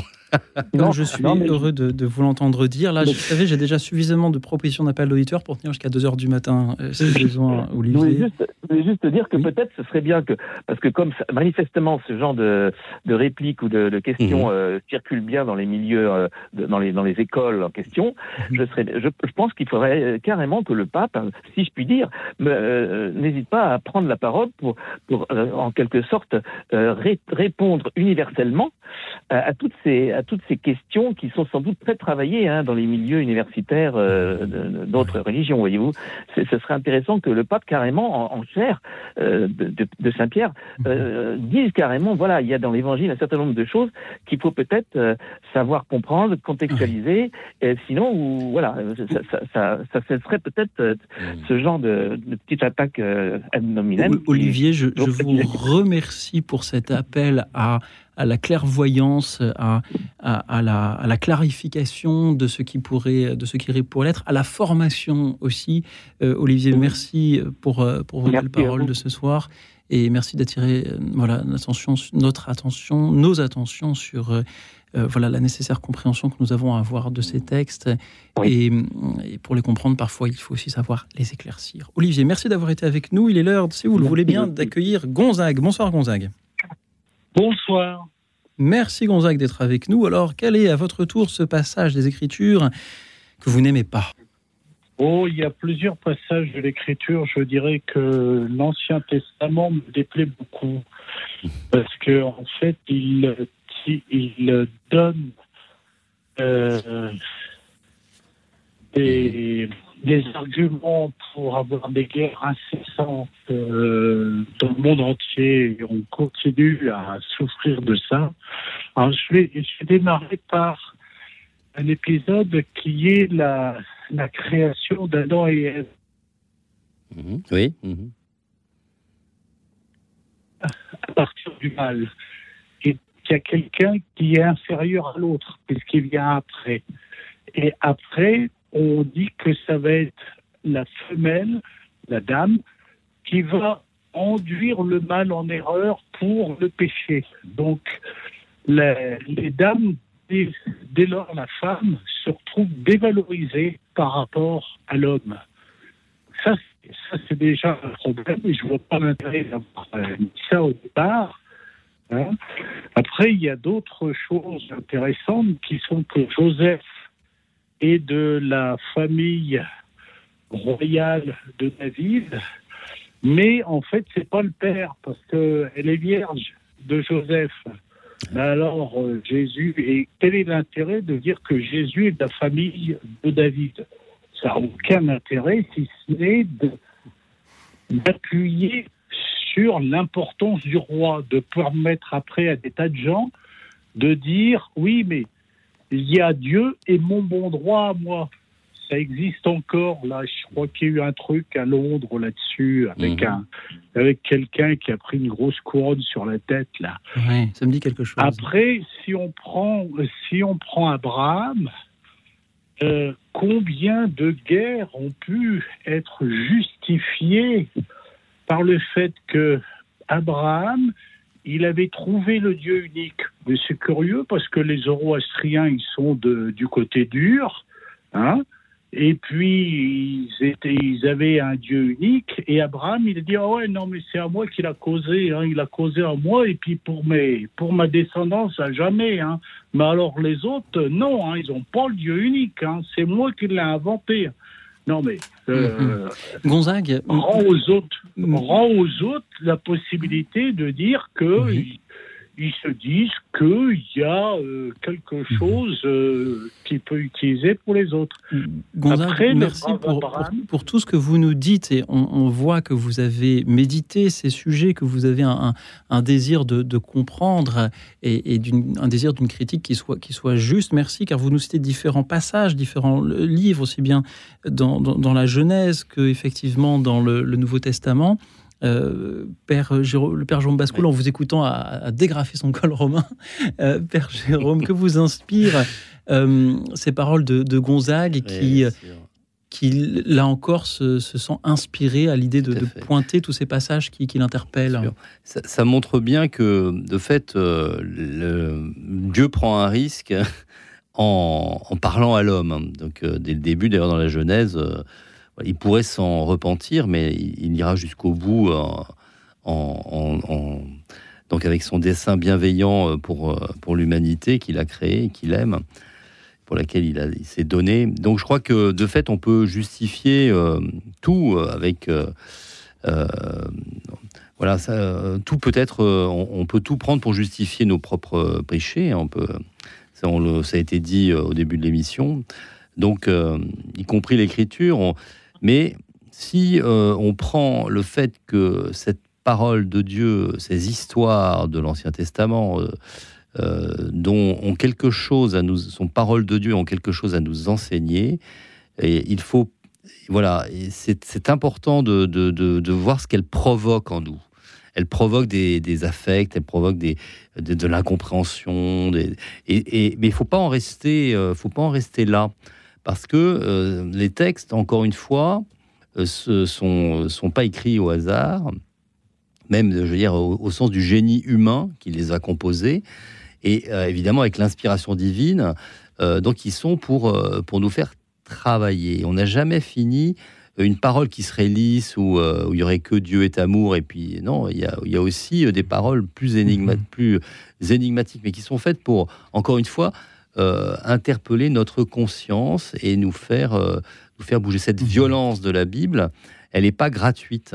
Si elle nous est racontée, c'est pas euh, c'est pas de manière gratuite. Elle raconte autant nos, les, merveilles de Dieu. Alors Dieu parfois est un, est un guerrier, c'est très surprenant.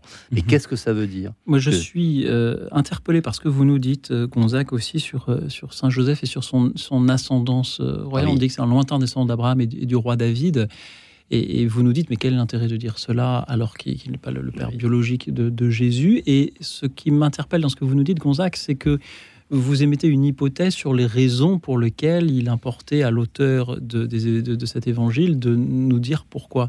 Et je crois que lorsque nous avons à nous, nous confronter à un texte ou à un savoir, que ce soit l'évangile ou toute autre chose, il faut nous poser la question de la méthode avec laquelle il a été écrite. Et en cela, Gonzague, je vous remercie de nous avoir interpellés pardon de n'avoir que deux heures d'antenne. Je vous, je vous remercie encore une nouvelle fois, Gonzague, pour, pour votre appel. Et je vous propose d'écouter Jean depuis Ajaccio. Bonsoir, Jean. Alors, euh, euh, bonsoir d'Ajaccio. Alors, j'ai deux choses tout à fait différentes à vous dire. Bon, premièrement, à, propos des passages de l'Évangile euh, qui, qui peuvent euh, gêner, comme on disait tout à l'heure. Ce n'est pas personnel, mais je me souviens d'un monsieur lors d'une réunion de Vivre ensemble l'Évangile, qui, qui c'est des années ont passé, des décennies ont passé, qui, qui, qui était choqué par le, le passage de Luc 13, les premiers versets, où il est question de, d'une tour qui s'est écroulée, de, de, de, de, juifs qui ont été euh, persécutés par Pilate, et où, Jésus répond, si vous ne vous convertissez pas, vous périrez tous de la même façon, alors ça ne lui plaisait pas du tout. Voilà. Merci. Ça, c'est ma première. premier point. ce que je voulais. Alors, je voulais vous dire autre chose. Euh, après, vous me répondez à tout si vous voulez bien. je réagis un peu à ce qu'a dit Patrice, je crois, à propos d'Abraham et, de, de, la chair que Jésus nous donne, de sa chair et de son sang qui nous donne à boire. Ce sont quand même les mystères les plus importants de, l'axe principal de notre foi, et, donc il faut quand même euh, aller au fond des choses. Le, lorsque Abraham, euh, lorsque Dieu demande à Abraham de donner son fils, après Dieu fait pareil, il nous donne son fils, et son fils s'incarne, il prend notre chair, et pour prendre notre chair, après Jésus a bien précisé, quand, quand, il, dit quand il dit à ses disciples dans Saint Jean, euh, si vous ne mangez pas ma chair et ne buvez pas mon sang, vous ne pouvez pas vivre, avoir la vie. Bon, mais, mais ah, c'est à la fin de l'évangile de Jean qu'on, euh, ou c'est dans les autres évangiles finalement, que, que, l'on comprend que Jésus institue l'Eucharistie qui nous donne son corps et son sang sous, sous la forme du pain et du vin, que, que l'on que l'on consomme. On mange vraiment le corps et le sang du Christ. Et, tout, cela, entre ce qu'a dit Abraham, ce que Dieu demande à Abraham et, ce, qui est le, mystère de l'Eucharistie, c'est, le point commun, à sa la vie, c'est la résurrection. Nous sommes appelés à la résurrection de la chair et non pas l'âme immortelle et basta. Vous comprenez? Voilà, je vous laisse me remettre. Ah, mais vous avez donné des réponses. Oui, non, non, c'est lumineux. Vous avez une très bonne, vous avez fait très bien le lien donc euh, entre le, sacrifice. Et quel est ce, qu'est-ce que c'est que ce sacrifice euh, que Dieu, euh, voilà, que qui est à notre bénéfice, en notre faveur hein, de, de, Jésus, qui nous donne son corps et commande la manière dont il, dont il nous, et nous donne son corps, et comment Saint Jean qui ne raconte pas l'institution de l'Eucharistie, eh bien, euh, de fait, fait un commentaire de, des autres évangélistes de, ce point de vue-là. C'est la réalité du corps et du sang du Christ qui nous sont donnés pour, notre, pour la vie éternelle. Et vous avez parlé de la résurrection. Non, vous avez bien saisi. Euh, voilà, donc vous, vous êtes laissé interpeller par l'Écriture et, euh, et voilà, et, ça fait, vous, vous nous fait, permettez d'approfondir notre foi et de la nourrir. Merci en tout cas. Merci beaucoup, euh, Jean, d'attirer notre attention encore une fois sur, euh, sur ces passages, euh, parmi eux donc l'évangile de Jésus-Christ selon saint Luc, sur ce, voilà, ce massacre subi par, par les Galiléens. Il y en a bien des passages dont on pourrait parler ce soir. Je vous propose une petite pause musicale avec un autre passage de l'évangile qui, lui, nous ira très très bien le cantique de Siméon. Maintenant, Seigneur, tu peux laisser ton serviteur s'en aller. C'est ici mis en musique dans un motet de Mendelssohn. Écoute dans la nuit, une émission de RCF et Radio Notre-Dame.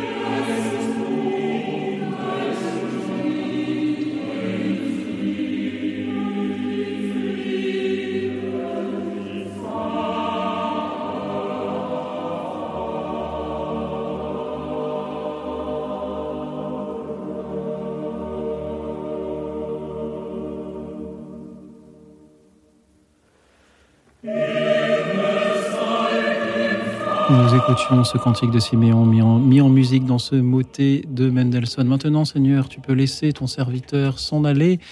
Mais nous qui sommes avec le Père Jérôme Pascoul, un peu les, serviteurs de cette émission, il nous reste quand même quelques minutes avant que nous nous en allions, quelques minutes qui nous permettront d'écouter euh, Philippe de Strasbourg. Bonsoir Philippe. Oui, bonsoir. Merci pour votre émission. Alors moi, je, effectivement, j'ai des passages dans l'Évangile que je trouve que je comprends pas surtout. Je sais pas ce que c'est trop dur, je les comprends pas parce que, mais je relativise parce que je me suis dit toujours, de toute façon, ils peuvent pas remettre en cause l'affirmation fondamentale de la Bible que Jésus, est, que Dieu est amour. Voilà. Mhm. Toutes les interprétations qu'on peut donner ne peuvent pas aller contre ça. Voilà. Merci. Par exemple, je prends là, un passage, euh, les ouvriers de la 11e heure. C'est choquant. Oui. Parce que celui de la 11e heure, il sera traité de la même, de la même euh, manière que celui qui, qui, a travaillé 11 heures. C'est choquant. Mais si on prend la logique, bien sûr, euh, j'étais choqué, mais en fait, euh, si on prend la logique du chef d'entreprise, c'est choquant. Il y a aussi qui vous a choqué, vous le disiez tout à l'heure au standard, cette phrase, Oui. car Oui. beaucoup sont appelés et peu sont élus. Oui, mais ça, je, je l'ai. euh, oui, parce que trouvais ça un peu. donner l'image d'un Dieu qui appelle des gens, et puis après, il fait une sélection. Oui. Et en fait, maintenant, euh, il faut le rattacher ça à, la- à la. euh, ça ça m'a choqué longtemps, oui. Et maintenant, j'ai compris. Mais c'est normal qu'il y ait peu d'élus. Parce que beaucoup sont appelés, mais beaucoup ne répondent pas à l'appel. Si on ne répond pas à l'appel, on ne peut pas être élu. L'histoire de ce roi qui dit à ses serviteurs Le repas de noces est prêt, mais les invités n'en étaient, n'en étaient pas dignes, allez donc au croisé des chemins. Tous ceux que vous trouverez, invitez-les à euh, la noce. Le roi entra pour examiner les convives. Il vit un homme qui ne portait pas le vêtement de noces. Il dit aux serviteurs Jetez-le pieds et poings liés dans les ténèbres du dehors, car là il y aura, là, il y aura des pleurs et des grincements de dents, car beaucoup sont appelés, mais peu sont élus. Enfin, pourquoi il jette? Pourquoi cette... Est-ce que parce qu'il n'est pas habillé en, en habit de fête? Je ne sais pas. Oui, oui, tout à fait, c'est c'est spécifié, bien sûr. Il n'a pas, la- il a, il a Mm. pas mis l'habit. Et là aussi, on peut, on peut en effet être choqué, car on se dit que bah, nous chrétiens, on accueille tout le monde. Oui. On voudrait au moins, mais on n'a que deux heures d'antenne, et donc on ne peut pas. Oui. Philippe, merci beaucoup euh, d'être avec nous. Merci beaucoup de, de conclure notre émission par cette parole. Quoi que l'on dise de tous ces passages de, de- des Écritures que nous ne comprenons pas, qui nous semblent abscons, euh, même si on se rappelle hein, cette, parole, à ceux qui se conçoivent bien s'énoncent clairement, les mots pour le dire viennent aisément. Autrement dit, ceux qui, ceux, pour euh, quand les mots nous viennent mal, c'est que la chose est mal conçue. Autrement dit, merci car Philippe, vous nous dites oui, mais, mais cela n'enlève rien à ce fondement-là. Dieu est amour, aimez-vous les uns les autres. merci Philippe de nous l'avoir rappelé en fin d'émission comme pour venir euh, annuler toutes les critiques que nous aurions pu faire durant l'émission, euh, comme pour venir relativiser toutes ces, distances que, euh, dont les auditeurs ont pu témoigner avec beaucoup de, sincérité. Puis merci de, citer cette phrase. Il y a beaucoup d'appelés et peu d'élus. Bah, c'est un peu comme dans cette émission. Nous avons tous les soirs beaucoup d'auditeurs qui veulent passer à l'antenne et, peu que je peux rappeler car l'émission est hélas trop courte. Pardon ce soir à Joseph du Loir-et-Cher. Il pensait à Luc chapitre 16. Faites-vous des amis avec de l'argent trompeur je salue aussi Martine qui souligne en effet les erreurs de traduction qui peuvent faire que l'on comprend mal les écrits. Sandrine pensez à Jean.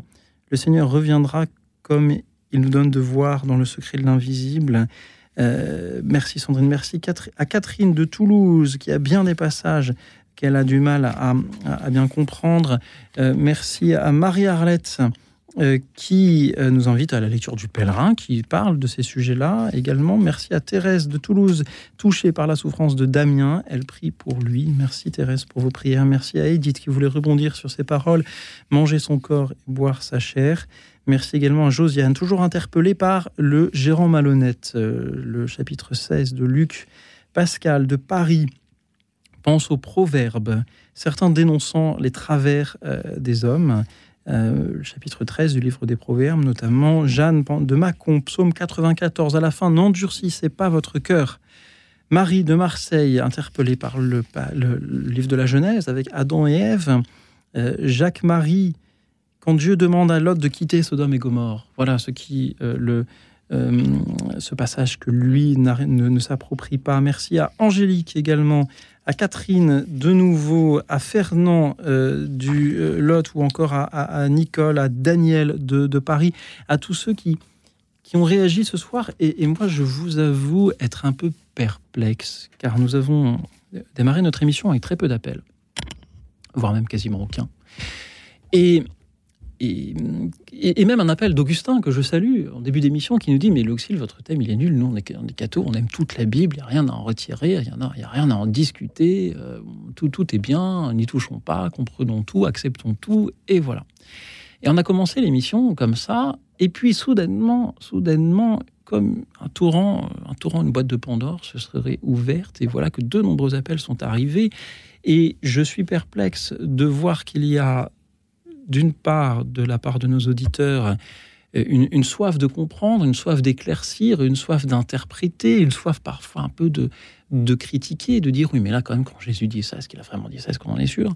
Et d'autre part, une, forme de pudeur à l'heure où on leur propose de le dire, comme si les convenances sociales, les convenances ecclésiales même, euh, devaient un peu nous dire non, non, mais euh, euh, si ce passage de la Bible, tu l'aimes pas, c'est que tu l'as mal compris ou c'est que tu n'as pas assez la foi.